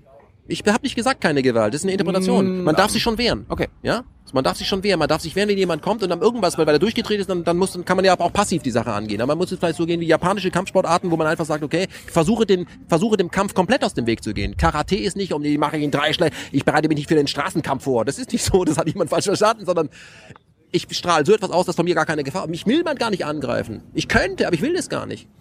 Das ist das, was ich möchte. Sich auf die wesentlichen Dinge besinnen und sagen, sind wir vielleicht alle auf dem falschen Dampfer? Sind wir überhaupt richtig auf einem Dampfer? Muss ich eigentlich auf einem Dampfer Das sein? ist ja ein Zug. Ja, oder einem Zug. Und muss das immer motorisiert? Kann ich nicht einfach mal zu Fuß? Kann ich einfach mal hinsitzen? Ich habe da angefangen, in letzter Zeit immer, das ist für dich vor- schwer vorstellbar, immer langsamer zu reisen. Ich dachte zu reden. Zu reisen. Ich, ja, wenn ich rede, wenn ich, ich habe neulich eine sehr lange Fahrradtour gemacht, rede ich gar nicht. Okay. Da lasse ich nur die Tour auf und ich das ist auch alles gesagt. Da reise ich ganz, ganz langsam, nur mit 20 km/h fahre ich, was ich von hier nach Kopenhagen und ich erlebe wahnsinnig viel, ja. Obwohl ich natürlich hätte in wenigen Stunden in Kopenhagen sein können. Und da gibt's ja so ein schönes arabisches Sprichwort, wo die beiden Typen sich treffen. Der eine sagt dazu, ich fliege nach, äh, was ich, Katar und der andere sagt, ich muss mit dem Kamel drei Wochen durch die Wüste. Und er sagt, ja, du bist drei Wochen vor mir da und was machst du mit der Zeit? Was machst du mit der Zeit? Nutze deine Zeit. Warum, warum seine Zeit verknappen und am Ort dann irgendwelche Extremsportarten auswählen, um zu sagen, guck mal, das, das, das, das habe ich alles gemacht. Und wo warst du dabei? Wenn du das alles gemacht hast. Ich kann heute stundenlang Spaß haben, äh, hier Pempelo auf dem Flugfeld mit einem Drachen. Stundenlang Drachen steigen lassen. Hast du sonst nichts zu tun? Das will ich machen. Ich will Drachen steigen lassen, das ist doch super. Aha, das muss man sich leisten können. Das kann man sich leisten, wenn man das möchte. Wenn du aber in irgendwelchen Zwängen drin bist, dass es eben nicht geht, weil deine Doppelhaushälfte bezahlt werden muss und dein BMW Kombi und deswegen Sachen machen willst, dann musst du dir die Frage stellen, ob du nicht auch ohne das alles leben kannst. Und das ist der erste Schritt, okay? Geh mehr Drachen steigen. Dankeschön. Bitte. So, eine ähm, Bonusfolge oder Bonusfolge, aber der, der Anhang von unserem Interview. Ich habe nämlich die Leute mal gefragt, ob sie Die Leute. die Leute, also meine meine Follower, meine Die Leute, Anhänger, ja, äh, ja. die jungen Naivzuschauer quasi, ähm, Vielleicht sind die gar nicht jung und gar nicht naiv. die wenigsten wahrscheinlich. Eben. Ähm, Alte naiv. Du Genau. Musst, weißt du zu, du hast auch schon ein paar graue Haare. okay. aber nicht so viel wie du. Ja. Ähm, gut, fangen wir an. Äh, Jörg Wagner will von dir wissen, wie verdienst du jetzt dein Geld? KenFM ist ein äh, Presseportal, ein freies Presseportal, was zu 100% Crowdfunding finanziert wurde. Den Begriff muss ich vielleicht erklären für alle, die das nicht kennen. Es gibt ja Crowdfunding-Firmen, die sammeln Geld ein, indem jemand sagt, hör zu, ich habe eine tolle Idee, ich kenne aber zu wenig Leute und dieses Portal sammelt dann äh, Gelder ein von der Community, indem es sagt, indem es die Prä Idee präsentiert. Kenn ich irgendwoher. Genau, also Störsender zum Beispiel, Heiland Hildebrand hat das auch so gemacht. KenFM macht das auch, nur ohne eben ein solches bekanntes äh, Portal, sondern KenFM war ja schon bekannt durch öffentlich-rechtliche Radioarbeit 20 Jahre. Das heißt, ich hatte diese Community, ich hatte schon einen Bekanntheitsgrad, ich habe einfach meiner Community gesagt, Leute, sollen wir zurück zu einer Firma, die uns dann in irgendeiner Weise doch die Freiheiten ein wenig einschränkt, oder aber sind wir nicht alle zusammen in der Lage, ein Portal zu finanzieren, was dann unser Portal ist, wo wir keine Grenzen kennen, wo wir keine Sendezeiten kennen, wo wir alles machen können, jeden einladen können, wo nicht ein Chefredakteur sagt, super Idee, aber den nicht. Aber unser Portal in dem Sinne, das heißt, es gehört allen oder du bist der Chef? Wie, wie, wie kann man sich das vorstellen? Das, das Portal funktioniert folgendermaßen. Wir sind ein Presseportal, in dem ich als Chefredakteur natürlich einen Großteil der Arbeit mache. Dafür kriege ich auch das Geld. Also wenn ich da sagen würde, das delegiere ich an Studenten oder so, das wäre ein bisschen komisch, ja. So, ich trage auch die Verantwortung für dem, was dort passiert. Also wenn irgendjemand Merkwürdigkeiten veröffentlicht als Facebook-Leserbrief und er ist zu ätzend, dann fliegt er raus, weil es einfach nur ein dämlicher Rassist, der einfach nur hetzen will, fliegt er raus, ja. Ich sage immer als Grundkriterium, weil immer, dann machst du Zensur. Entschuldigung, wenn ich äh, in einen Supermarkt gehe und ich habe dort lauter Äpfel und einer ist verfault und ich nehme den verfaulten Apfel raus, dann ist es keine Zensur. Weil wenn ich den drin lassen würde, dann ist es auch nicht demokratisch, sondern er würde die anderen Äpfel kaputt machen. Wenn also einer absichtlich einen faulen Apfel dort reinlegt und ich den rausnehme, dann ist es keine Zensur, sondern ist einfach eine Form der Hygiene. Wenn jemand uns etwas schreibt, was in keiner Gazette als Leserbrief abgedruckt werden würde, weil er sagt, das ist zu übel, das ist zu schlecht, das ist zu hetzerisch, da geht's eigentlich nur um auf die Kacke zu hauen, da geht's nicht um Substanz, dann fliegt das raus. Aber dieses Portal ist, jeder kann sich einbringen, jeder kann dort eine Sachspende einbringen, eine Einmalspende oder ein Abo. Das hilft uns am meisten, wenn Leute Abos machen. Also wenn ihr Abos macht, das ist immer gut, dann können wir besser planen. Aber er hat deswegen noch lange keinen Zugriff auf, Zugriff auf die Inhalte. Warum nicht? Weil dann die Firma Shell käme oder BMW sagt, hör zu, was sind eure Jahreskosten? Hier ist das Doppelte und jetzt machst du immer ein bisschen Berichterstattung gegen Mercedes und pro BMW. Das Dann wäre ich, doof. dann wäre ich ja genau dasselbe. Dann wäre ich da so. Jeder gibt was, was ihm die Sache wert ist. Wir haben Leute, die sagen, ich krieg 10 Euro Taschengeld, du kriegst 2 Euro. Das ist eine Menge Geld dann. Das wie viel Prozent ist das? Und jemand anderes sagt aber, was ich, ich gebe euch so und so viel im Monat, ich kann mir das leisten. Das ist unerheblich. Es ist ein Solidarbeitrag, weil ich immer sage, es ist dein Portal. Wenn dieses Portal durch Crowdfunding nicht mehr finanziert werden könnte, dann wird das Portal aufhören. Und dann gäbe es diese freie Stimme nicht mehr und dann weiß ich nicht, wo die Leute ihre, wo die dann ihre Informationen hernehmen. Ich hole mir die Informationen dann trotzdem, nur um sie aufzubereiten, um Leute zu treffen, um sie zu interviewen, um es zu schneiden. Brauchst du Personal, brauchst du Zeit, musst du essen, musst du tanken, musst du Dinge tun, musst Leute interviewen, musst irgendwo hinfahren und das tun die Leute nicht umsonst. Ich kann nicht bei Shell tanken und sagen, ich bin der Geile, ich wollte nicht, wollte und sagt, er, ja, ist leider nicht mein Benzin. Also ich muss zahlen und dass das Geld wandert in die direkt ins Programm. Wir kaufen uns davon keine dicken Autos, sondern wir stecken das direkt ins Programm und versuchen ein vernünftiges Programm anzubieten, was äh, schriftlich da ist. Also über Facebook schreiben wir in drei Sprachen inzwischen. Das heißt, wir haben da in Übersetzungsbüros zum Beispiel. Ja, also wir wollen in fünf Sprachen gehen, damit es die Communities auf alle urbanen Communities sehen. Da gibt es nämlich Gemeinsamkeiten. Ähm, dann haben wir eben äh, äh, bei, bei YouTube einen Kanal, wo wir Bild packen und aber auch sehr viele Sachen, die wir einsprechen. Um das alles zu machen, mit Technik und sowas, brauchst du einfach ein bisschen Geld, um diese Inhalte zu präsentieren. das heißt, kannst- wir kannst- ver verwenden das Geld dahingehend, dass wir das ins Programm packen. Äh, erstens noch zwei Nachfragen. Wer sind wir? Also hast du ein Personal oder hast du ein Team? Oder Äh, wir sind, wir sind, wir, ich habe kein Personal dahingehend, dass es meine Angestellten sind. Wir arbeiten nämlich alle auf Augenhöhe. Jeder ist auf seinem Gebiet ein Experte, aber jeder kann das Gebiet des anderen ein bisschen. Ja. So, das ist wie so ein Bergführer mit den anderen. Jeder kann das, was er macht, aber einer ist ein besserer Bergführer und der andere ist ein super zweiter Mann. Also je Du nachdem. bist der Bergführer. Ich bin ab und zu der Bergführer, in den, was die Inhalte angeht. Aber ich bin für, was die Technik angeht, was das angeht, das bin ich nicht der Bergführer. Und wir haben auch Co-Autoren. Wir haben Co-Autoren, die äh, nur bei uns schreiben oder die bei uns veröffentlichen. Das sind Leute, die sonst für, für andere Zeitungen schreiben. Die sagen, ich finde euer Portal gut, da ist ein gutes Umfeld, da würde ich gerne meinen Kommentar veröffentlichen. Da machen wir das. Ja, wo ich kein, wo ich dann sage, das ist ein Kommentar, das muss nicht meine Meinung sein, aber die, ich akzeptiere diesen Kommentar, der durchaus strittig ist, und dann kommt ja die Diskussion in Gang und das ist das, was ich will. Aber Crowdfunding finde, funktioniert eben so, dass es nicht so ist. Also klassisches Beispiel: Vor ein paar Tagen war ja eine riesen Monsanto-Demo weltweit. Das kam mir in der Tagesschau nicht vor, und dann haben die da hingeschrieben an die an die Tagesschau, ja, ja, es wäre nicht relevant, wenn ein paar Leute auf die Straße gehen. Aber der Tag war bundesweit, okay? Und da sage ich, ich glaube, dass Leute von Monsanto gesagt haben oder die kennen sich, muss das unbedingt in die Tagesschau und haben sich dagegen entschieden. Sie haben sich auch lange dagegen entschieden, gegen Atomkraft zu schreiben. Plötzlich ist es opportun und alle schreiben gegen Atomkraft. Und das ist bei uns nicht der Fall. Bei uns gibt es kein, äh, keine Firma, die dahinter ist, deren Interessen wir bedienen müssen, weil die uns das Geld geben. Das bedeutet Crowdfunding, nämlich hundertprozentige Unabhängigkeit. Aber kannst du davon leben? ich sitze doch neben dir, hab den Kaffee bezahlt, oder? Ja. Die Frage ist, wie man davon leben kann. Wie kannst du davon leben? So, dass ich nicht noch was anderes nebenher tun muss. Ich muss nicht zu McDonalds gehen, um dort zu jobben. Ich muss nicht irgendwo anders irgendwas machen. Ich kann, ich mache nur Presse und kann davon so leben, dass ich auch noch morgen nur Presse machen kann. Schön. Schön, schön Dank übrigens dafür, dass das geht. Ähm, und das ist für mich auch ein Auftrag. Solange Leute uns Geld geben, was sie ja durch klassische Jobs erarbeiten müssen, müssen wir ihnen irgendetwas anderes geben. Nämlich eine Garantie und ein Vertrauen, dass wir uns um Themen bemühen, die sie offensichtlich betreffen und dass wir offensichtlich ehrlicher sind. Und das ist das, was ich anbiete. Ich bin ehrlicher und erzähle den Leuten nicht etwas, was ich selbst überhaupt nicht glaube, von dem ich aber glaube, dass sich das bestimmt gut verkauft. Das mache ich nicht. Das ist, das ist das, das ist die Basis von Crowdfunding. Und die klassischen Crowdfunding-Portale funktionieren eben so, deswegen waren wir da nicht. Du kannst dort ein Projekt finanzieren. Wenn ich also sage, hallo, ich brauche, ich möchte eine Fernreise machen, um den scheidenden Ahmadinejad zu interviewen, dann würden Leute mir dafür Geld geben. Dann wäre das aber vorbei. Wir sind aber ein 24-Stunden-Portal und du, so etwas wird nicht so richtig in, in, in Crowdfunding-mäßig abgedeckt. Dann muss es die Community eben wieder selber machen. Das tut sie. Vielen Dank dafür. Jörg fragt auch noch, Internet ist die Gegenwart äh, bzw. Zukunft. Klar, aber was ist anders als beim klassischen Radio und TV? Austausch zwischen den Machern und Nutzern gab es schon vor dem Internet.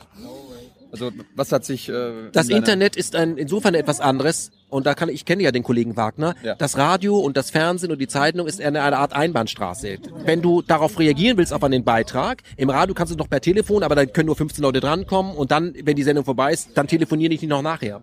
Beim Fernsehen kommst du gar nicht rein, das ist alles vor und bei der Zeitung, was wie viele Leserbriefe drucken die ab? Fünf oder was von 6000? Ich weiß es nicht. Das Internet ist etwas, was viel schneller ist. Das ist also wie ein Gespräch in der S-Bahn. Da passiert, Berlin ist ein typisches, da sagt einer was und dann geht das los. Und wenn die Leute dann aus dem S-Bahn aussteigen, unterhalten die sich in jedem Unterschied noch damit weiter. Es ist ein viel, ein, es hat viel mehr mit der Gegenwart zu tun. Das heißt, es ist eine viel direktere Kommunikation und Gegenkommunikation. Es ist nicht eine, eine Einbahnstraße. Das Radio hätte das, wenn es anders gegangen wäre, auch anders gemacht. Ja? Ja. Aber es ist wie, wenn du ein Telefon hast und der andere kann nur zuhören. Und der, wenn er was sagt, hörst du es immer nicht. Aber Jörg, aber Jörg würde jetzt sagen, du kannst ja trotzdem anrufen, wenn du willst. Du kannst ja trotzdem in die Sendung, das ging schon vor 30 Jahren. Das ist richtig. Aber erstens gibt es Leute, die sich schriftlich viel besser ausdrücken können. Dann ist die Sendung irgendwann zu Ende. Und im Internet zum Beispiel ist es ja so, dass ein, ein Film, den wir gemacht haben, ein Beitrag, dass sie ja über Jahre drin bleibt und immer noch neue Sachen kommen. Immer geht es weiter und jemand sich darauf bezieht. Und das ist wie ein Archiv, was allen zugänglich ist. Das ist schon was anderes. Das hat eine andere Qualität. Und wir, wir machen ja auch Radio im Internet. Es ist ja nicht so, ich mache ja gesprochene Beiträge und veröffentliche die bei YouTube. Dann sagen Leute, geiles Video. Ich habe ein Standbild. Das sind den Leuten offensichtlich egal. Ne? Das ist eine viel direktere Kommunikation. Und äh, wenn man einmal im Internet gearbeitet hat, will man nicht mehr zurück, weil es einen total einschränkt. John Smart fragt, warum willst du unbedingt der deutsche Alex Jones werden? Ich weiß nicht, wer Alex Jones ist. Gut. John Smark fragt auch noch, und warum ist deine Facebook-Freundesliste voll mit Verschwörungstheoretikern? Was sind Verschwörungstheoretiker? Ich möchte dazu kurz was sagen. Ja, bitte. Okay, also, ich habe mich intensiv mit Verschwörungstheoretikern auseinandergesetzt. Ich kann nur eins sagen, das, was heute ein Verschwörungstheoretiker ist, als, als ab abwertende Bezeichnung, das war früher ein investigativer Journalist. Okay? Von daher habe ich kein Problem, wenn jemand mich als Verschwörungstheoretiker bezeichnen würde, was nur ganz, ganz wenige Leute tun. Kenne ich Verschwörungstheorien? Ja. Der Commission Report, 9-11 Report ist eine Verschwörungstheorie. Das hat mir Daniele Ganser nochmal ganz genau, der Professor für Geschichte, ja, äh, in, in, äh, in, in in, der Schweiz erklärt, wir haben beim, beim Commission Report, beim Fall 9-11, haben wir eine Verschwörung. Nämlich, da sind mehrere Leute, die haben, versuchen, einen Terroranschlag zu machen. Also nicht einer alleine, sondern mehrere. Das nennt man eine Verschwörung. Die führen das dann irgendwie aus, mhm. das klappt dann auch irgendwie und dann fliegt alles in die Luft, aber die Täter sind, denen ist nicht mehr habhaft zu werden, weil die meisten davon sind tot. Das ist die offizielle Version. So, das heißt, ich weiß nicht ganz genau, wie sie jedes Detail gemacht haben, sondern das weiß ich, das weiß ich und das, das, das, das weiß ich nicht. Muss ich theoretisch erklären, so müssten sie es gemacht haben, könnten sie gemacht haben, etwa so. Ich habe eine Theorie, und ich habe Verschwörer. Das ist eine Verschwörungstheorie. Es ist keine Beweisschrift. Hm. Wenn also jemand sagt, ähm, Verschwörungstheoretiker, der 9-11-Report ist eine Verschwörungstheoretik, äh, eine Verschwörungstheorie, nur würden die, die das geschrieben haben, das nicht draufschreiben. Sie tun so, als sei das praktisch eine Beweisschrift, wie bei einem Kriminalfall. Das ist es nicht. Hm. Das ist es nicht. Und da möchte ich nachreichen. Zu dem, der das gesagt hat, der John. John. John. Osama bin Laden hat das alles gemacht mit einem Mobiltelefon aus Afghanistan. Wenn du das glaubst, gut. Dann frage ich dich, wo du Probleme hast mit Leuten, die Verschwörungstheorien glauben. Wenn du das glaubst, dass einer mit seinem Telefon und ein paar Leuten, die zu blöd sind, normalerweise Chestnuts in die Luft zu bringen, wie er es schafft, NORAD auszuschalten. Mhm. Mach dir mal schlau, was das ist, ja? So, stopp, bin noch nicht fertig. Ah. So. Und dann fangen wir diesen Osama Bin Laden aber dann irgendwann. Aber leider gibt's kein aktuelles Bild. Dann gerade wo der ergriffen wurde, sind die Kameras ausgefallen. Und dann versenken wir den irgendwo im, und aber haben auch kein Bild davon. Und dann sehen wir Leute im Oval Office oder sowas, die gucken alle in eine Richtung, gucken sich vielleicht die Simpsons an, ich weiß es nicht, weil es kein Bild davon. Und jedes Nachrichtenmagazin macht mit Archivmaterial auf, auch der Spiegel. Und irgendwann reißt bei mir der Geduldsfaden, wo ich sage, wenn ihr doch diesen Top Number One Terrorist habt, dann präsentiert ihn doch, wie ihr normalerweise eure neuen SOV auf einer Messe präsentiert. Warum ist das alles so spooky? Ihr liefert doch die äh, erst die, die die Basis, dass die Leute rumspekulieren. Diejenigen, die sagen Verschwörungstheorie, dann bring doch, leg es doch auf den Tisch. Es ist wie beim Fußball. Ich kann auch nicht sagen, in dem Moment, wo das Tor gefallen ist, ist das Bild ausgefallen. Und zwar bei allen Toren, die äh, gespielt hat. Deswegen hat St. Pauli gegen Bayern München 80 zu 1 gewonnen. Das musst du jetzt glauben. Nee, dann bring es, mach einfach guten Journalismus und da gäbe es gar nicht den Raum, um irgendwie herum zu theoretisieren, herum zu verschwören. Mach einfach guten Journalismus und leg die Fakten auf den Tisch. Und wenn du das nicht machst, musst du dich nicht wundern, dass es irgendwelche Typen gibt, die sagen, das glaube ich alles nicht, die auch sagen, gestern waren die UFOs da, hab, das, du bist du, die Leute, die so arbeiten, ziehen die doch an. Okay? Und ich habe damit nichts zu tun. Ich bin kein Verschwörer und bin auch kein Theoretiker. Ich halte mich an Fakten. Und wenn ich und nennt sich investigativer Journalist. Ich bin ein, ein, ich arbeite investigativ auch, aber nicht, dass ich jetzt mich nur auf ein Thema kümmere, sondern ich habe ja sehr viele inzwischen Whistleblower-Freunde, die aus der Industrie kommen, die ja. aus der Waffenindustrie, die mir Informationen zukommen lassen und ich sammle das. Im Grunde ist KenFM eigentlich nur ein Hotspot-Verteilersystem. So, aber von vielen Dingen habe ich inzwischen so. Ja, Nein, kein Katalysator. Keine. Nein, inzwischen habe ich von vielen Dingen persönlich so viel Ahnung, dass ich einfach weiß, worüber ich rede. Nur dann kommen Leute mit irgendwelchen Geschichten und und und, und haben nicht mal die nicht mal grundsätzlich Ahnung von der Geschichte ihres eigenen Landes. Und da sage ich, da steige ich dann einfach aus, ja. Also das, ich muss nicht, wenn, wenn, ich, wenn ich, wenn ich jetzt seit 30 Jahren Auto fahre und da muss ich nicht jemand, der einsteigt, erklären, was eine Fahrschule ist. Das ist mir zu blöd einfach. Gut, Benjamin Brülow will fragen, äh, eine Chomsky-Frage. Wenn der 11. September ein Inside-Job war und Sie den Irak überfallen wollten, weshalb ließen Sie die Sache dann augenscheinlich von Saudis durchführen? Und mit denen will man doch schließlich gerade kein Zwist und diplomatische Querelen. Das ist eine Frage, die sehr, sehr gut ist, aber die Antwort darauf ist extrem komplex. Ich versuche, kannst es kurz? Ich versuche es mal einfach zu machen. Es gibt keine Freunde in der Politik. Es gibt nur Menschen, die ähnliche Interessen haben. Und ein schönes altes Sprichwort heißt ja, die Hand, die ich dem Feind nicht abschlagen kann, muss ich zum Gruße ergreifen. Das ist ein iranisches Sprichwort. Was bedeutet das? Wenn mir ein Gegner überlegen ist, umarme ich wie einen Freund. Wenn ich aber jemanden habe in der Region, und einen weiteren habe und den weiteren, den finde ich scheiße und der, den ich da auch relativ scheiße finde, finde ich gemeinsam scheiße, dann sind wir gemeinsam gegen den, bis der weg ist. Das, das, das ist das, was die Saudis machen. Die Saudis wie Katar sind ja keine Demokratien. Wir schicken den Panzer und alles ja nicht, weil die Demokratien sind, sondern weil wenn zwei sich streiten, freut sich der Dritte. Und die amerikanische Politik lebt davon, sich immer die richtigen Freunde auszusuchen, um in diesen ganzen Regionen Zwist zu sehen. Warum? Wenn Saudi-Arabien als ein sehr ölreiches Land sich mit den anderen verbünden würde und es käme dort praktisch so eine Art ähm, äh, Revolution dahingehend, dass das Öl beim Volk bliebe, dann käme ich nie wieder so billig an das Öl ran. Also sage ich, hör zu, ich hole mir eine korrupte saudische Regierung, die unterstütze ich, den schicke ich die Panzer nicht wegen den Nachbarn, sondern wegen der eigenen Bevölkerung und dafür verkaufen die mir billig das Öl und dafür werden sie in, in Reichtum erstickt. Mhm. Ich korrumpiere eine Gesellschaft. Mhm. Die Saudis sind in der Region die korrupteste Gesellschaft, die es gibt, die Saud-Familie und mit denen mache ich jegliche Geschäfte und die Saudis mit allen anderen, die auch korrupt sind in der Region sind, investieren ihr Geld überall, wo sie dafür Zinsen bekommen, aber im eigenen Land sagen sie, das ist total böse mit Zinsen. Aber sie selbst geben ihr Geld an der Wall Street aus. Das ist, ganze politische Geschäft ist eine gigantische Farce, es ist einfach intrigant bis, bis zum Get-No. Die Leute haben Machiavelli gelesen, aber sie haben das, was er geschrieben haben, falsch verstanden. Das war keine Empfehlung, das war eine Warnung. Wer, wer ist Machiavelli? Italiener, ist schon tot. Patrick Breitenbach will wissen, was sagst du zu der Beurteilung deines Heimatmagazins Kompakt, Stichwort Rechtspopulismus und Verschwörungstheorie? Ich habe kein Heimatmagazin. Ich benutze das Wort Heimat auch nicht. Ähm, viele Leute haben etwas nicht verstanden. Wenn ich ab und zu für ein Blatt schreibe, muss ich nicht alles, was in diesem Blatt kommuniziert wird, kommuniziert wurde oder jemals kommuniziert wird, gut finden. Ich kann auch für die Welt schreiben, ich kann auch für die Süddeutsche schreiben, für die junge Welt, für die Jerusalem Post und nicht alles, was da drin steht, gut finden. Aber vielleicht kommuniziere ich ab und zu in einem Heft wie Kompakt, weil ich einen anderen Standpunkt habe. Und das halte ich übrigens für viel spannender. Es ist nicht witzig, wenn ich sage, ich schreibe für die junge Welt, ich schreibe für die Taz, da würde man mich vielleicht noch vermuten, sondern ich sage, weißt du was, ich schreibe für Gazette XY, weil da gehöre ich eigentlich gar nicht hin. Ja. Aber da begegne ich den Leuten, die nach einfachen Wahrheiten suchen. Und ich bin praktisch das Gegenteil. Wenn jemand sagt, die Moslems sind, bin ich so, sag ich, guck mal, ich bin zum Beispiel Halb-Iraner. Mache ich auf dich den, ja, mache ich auf dich den Eindruck, von dem du hörst, wie die alle sind? Und die andere Hälfte? Deutsch. So. So, bin ich nicht. Also, du musst dein Weltbild mal differenziert betrachten. Und ich bekomme damit auch mit Leuten, die das Blatt lesen und bei Vorträgen auch Kon äh, Probleme. Die diskutieren mit mir. Und ich möchte mit Leuten diskutieren, die nicht nur meiner Meinung sind, sonst wäre es ja langweilig. Ja. Deswegen bin ich dort. Aber ich bin auch noch bei anderen Gazetten, von denen du gar nicht weißt. Also ich mache auch viel für die NHAZ, ja, oder für das kritische Netzwerk. Bin, ist das jetzt mein Heimatblatt? Ich bin Journalist und ich veröffentliche meine Beiträge dort, wo ich glaube, dass ich auf ein interessantes Publikum treffe. Alle Gazetten haben ja User, die merkwürdig sind. Aber du wirst doch zu mir niemals sagen, lieber Fragesteller, das ist ja toll. Du kaufst die Süddeutsche Zeitung. Ich kenne in München drei Rechtsradikale, die kaufen die auch. Na, du bist mal aber einer. Hey, das kann doch die Süddeutsche Zeitung nicht verhindern. Busted. Aber die meisten sind eben nicht so. Und ich, ich halte mich an die meisten. Dass es Verstrahlte gibt in jedem, in, in jedem, bei jedem Leser, damit muss ich leben. Gibt's bestimmt auch beim ZDF, bin ich ganz sicher. Äh, Maren von Schlomi möchte wissen, was liest du derzeit auf der Toilette? Ich lese nicht auf der Toilette. Gar nicht. Nein. Auf keine Toilette, gar keine Zeit dafür. Doch, aber ich, ich, ich lese nicht auf der Toilette. Das tue ich nicht, ja. Du, weil ich, du entspannst dich, lehnst Ich mache das auf der Toilette, was man auf der Toilette macht. Ich gehe auf die Toilette und gehe dann wieder raus und lese dann außerhalb weiter. Okay? So. Ähm, ich lese im Moment Schwarzbuch Waffenhandel von Jürgen Gresslin, aber ich lese auch viele andere Bücher, die mit Soziologie zu tun haben. Ich lese viele Bücher parallel, ja, also was ich ähm, die die Anonymisierung des Krieges, also die Digitalisierung des Krieges, dass man über bedrohen die Leute äh, killt, so etwas oder ich lese einen Bericht von einer Journalistin, Journalistin, die mal in sich hat in die psychiatrische Anstalt einweisen lassen, um zu gucken, wie das von ihnen passiert und so. Ich lese viele Dinge, aber ich muss mich natürlich mit vielen trockenen Themen auseinandersetzen. Ich lese das aktuelle Buch von Moshe Zuckermann, was in ein paar Tagen auf den Markt kommt, ja, alternative Sichtweisen.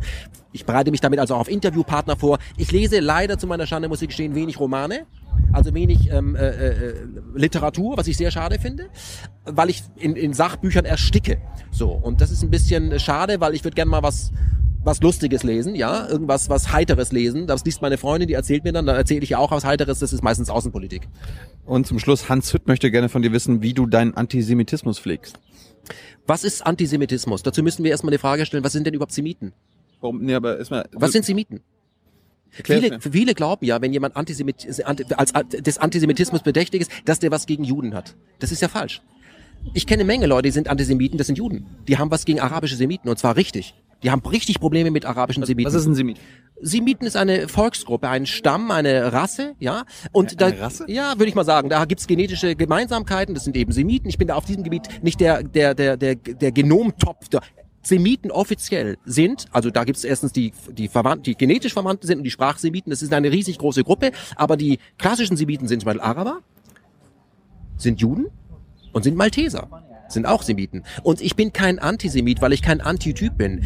Ich habe Probleme mit Ideologien. Und zwar Ideologien, die von sich behaupten, sie haben Recht. Und das was diejenigen, die andere immer als Antisemiten bezeichnen, sind oft dieselben, sind selbst, das ist dieser Spruch mit den Elchen, waren früher selber welche. Das sind oft Hardcore-Zionisten, von denen ich übrigens üble Post bekomme, die sich von den Kommentaren und was sie mir wünschen, in keiner Weise unterscheiden von der Post, die ich von NPD-Leuten bekomme. Ich bekomme ja von allen Post. Von den ganz Rechten, von den ganz Linken, von den Mittendrin, von alle. Alle sagen, hör auf. Nur der Punkt ist, wenn du von so vielen Leuten, aus so vielen unterschiedlichen Lagern, die sich alle gegenseitig widersprechen, Post bekommst, machst du irgendwas richtig. Die einen sagen zu mir, äh, typisch Iraner, die anderen sagen, wieso hast denn du einen deutschen Pass?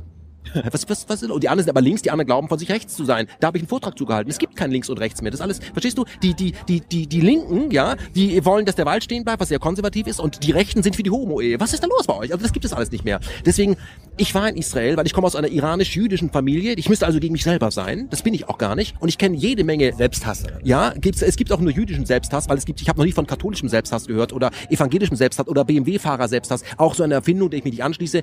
Ganz wenige Menschen versuchen mit den abgetakelten Begriffen eine Diskussion zu beherrschen, die ich nicht pflege. Weil ich kenne so viele linke Menschen, Bürger Israels, ja, die sagen, ich bin ein Bürger Israels, aber ich bin kein Zionist. Ich glaube also nicht das, was der Zionismus gerne verkauft, der politische Zionismus, nämlich, dass wir nicht die Herrenrasse sind, sondern das auserwählte Volk und dass wir diese machen, Sachen machen dürfen, weil God's own country.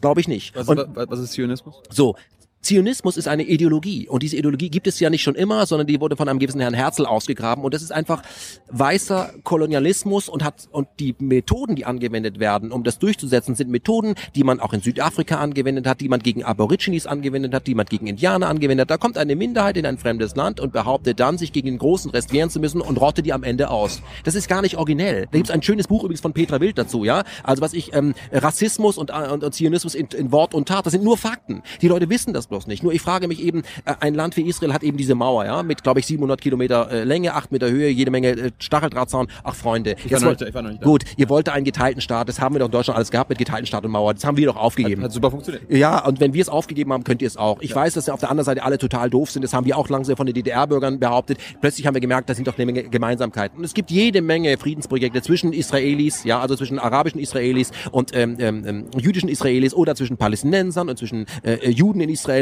die gut miteinander können. Frag doch mal die, frag doch mal die Friedensbewegung, frag doch nicht immer die Hardliner, frag doch nicht immer die aus der Waffenindustrie sagen, wir müssen das alles haben, weil es ihren Arbeitsplatz sichert. Was ihr da in Middle East macht, würde ich mal sagen, ist verbesserungswürdig. Und wenn du aber sagst, es gibt einen Weg, dann bist du gleich ein, äh, äh, ein, Op ein, äh, was ich, dann bist du ähm, verrückt, ja. Vielleicht, vielleicht bin ich oder ein Utopist. Vielleicht sage ich, ach Freunde, probiert das doch mal aus. Und das ist das. Und deswegen, ich pflege nicht meinen Antisemitismus. Den pflegen andere für mich, die offensichtlich auf diese Weltbilder angewiesen sind, um irgendein Feindbild zu haben. Ich habe überhaupt kein Feindbild. Aber, aber warum kommt so eine Frage? Warum, warum äh, glauben die Menschen, dass du Antisemit bist? Ich weiß nicht, was Leute glauben. Ich weiß nur eins.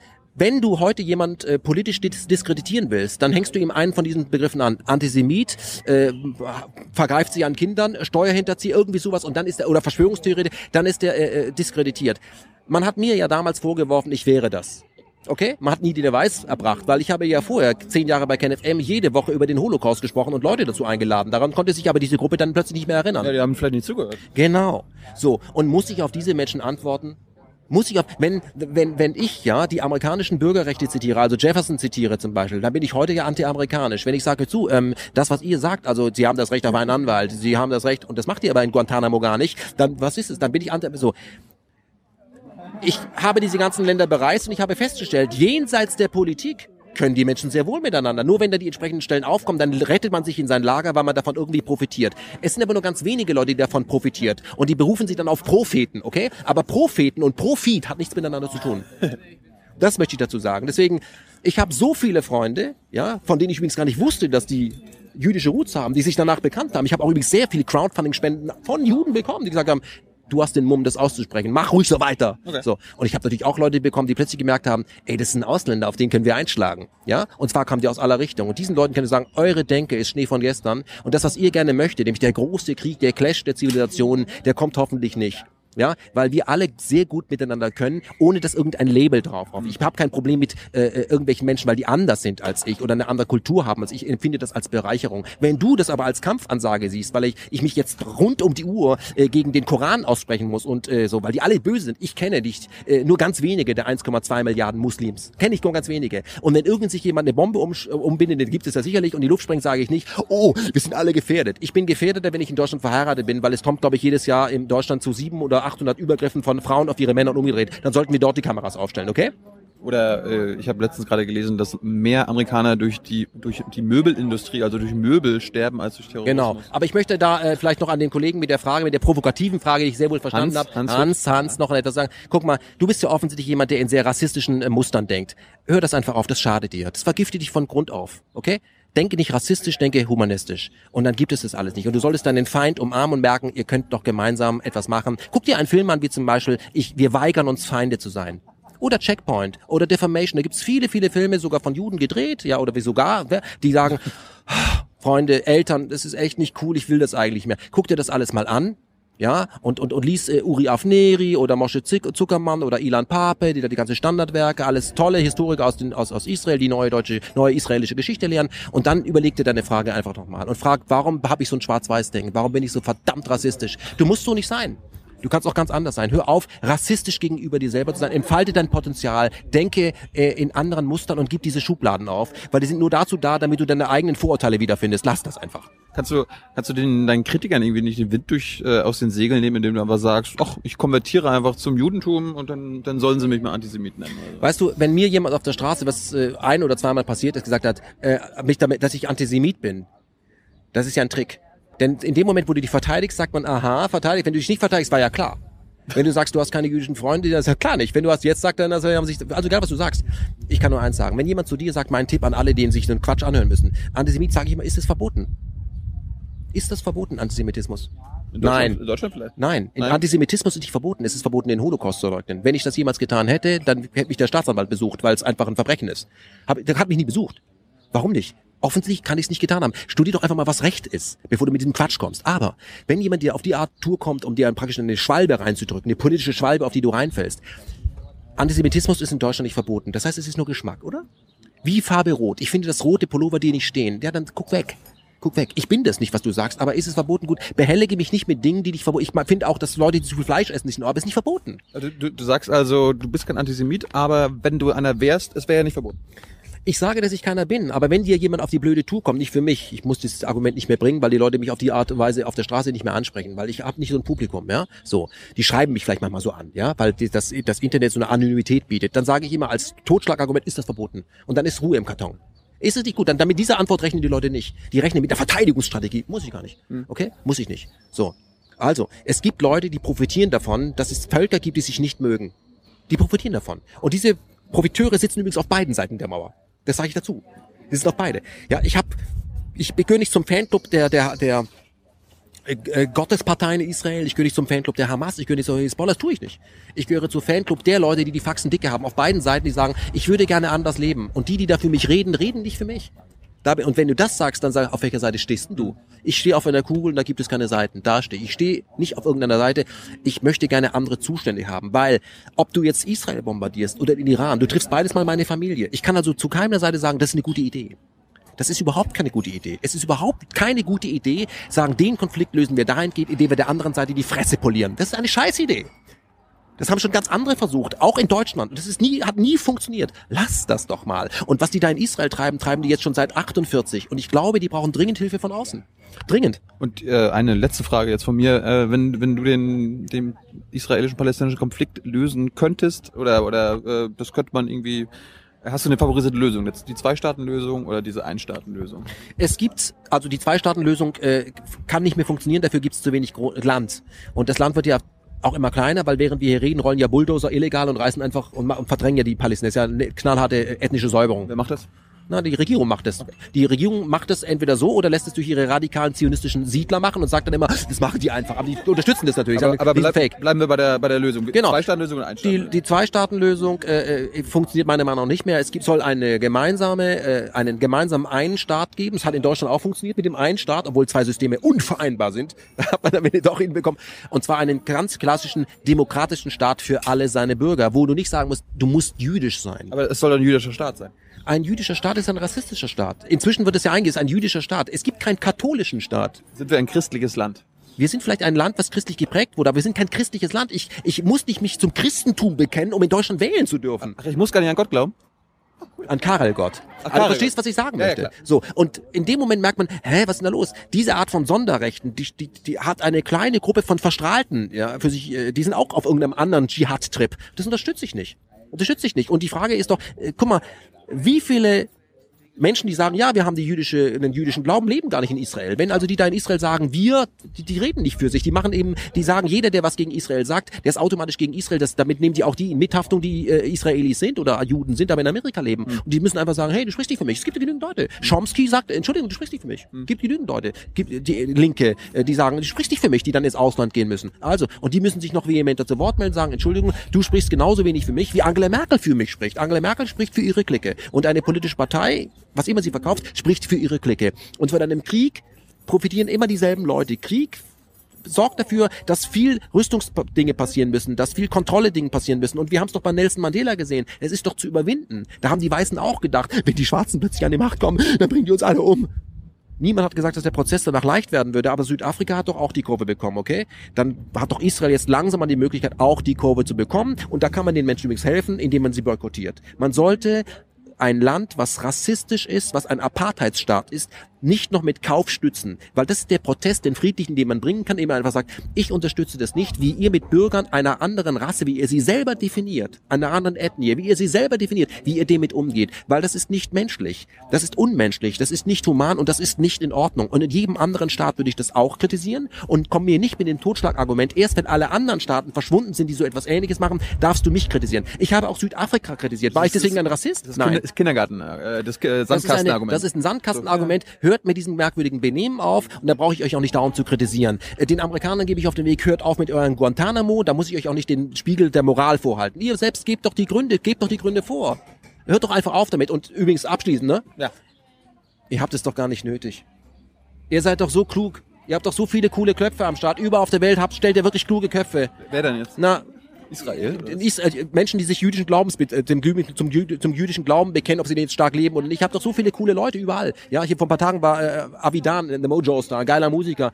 Lasst doch mal solche Künstler ran. Müsst ihr immer die Hardliner, die in der Militär ihre Karriere gemacht haben, die denken sehr, sehr strukturiert mit Bum. Hört doch mal die Bum-Bum-Typen, schafft die mal ab und redet mal mit Friedensaktivisten. Die gibt's in eurem Land auch. Lasst die doch mal so ein bisschen bei euch einfach mal ohne Mauer. Es geht ohne Mauer. Das ist auch eine Art imperialistischer Schutzwall, ich weiß, der noch 100 Jahre bestehen könnte, Ja. aber ist irgendwie ungeil. Und wir in Berlin haben damit aufgehört. Wir sind ein gutes Beispiel. Macht es mal nach, was wir in Deutschland gemacht haben. Wir haben uns wieder vereinigt, das war schwierig, das ist schwierig, aber ohne Mauer ist geiler als mit. Ohne Mauer ist, würdest du da unterschreiben, oder? Äh, ich glaube schon. Na, also gut. Schon zwei. Ist er jetzt auch ein Antisemit? Hm, Ken, ich bedanke mich. nicht bei mir. Alles klar.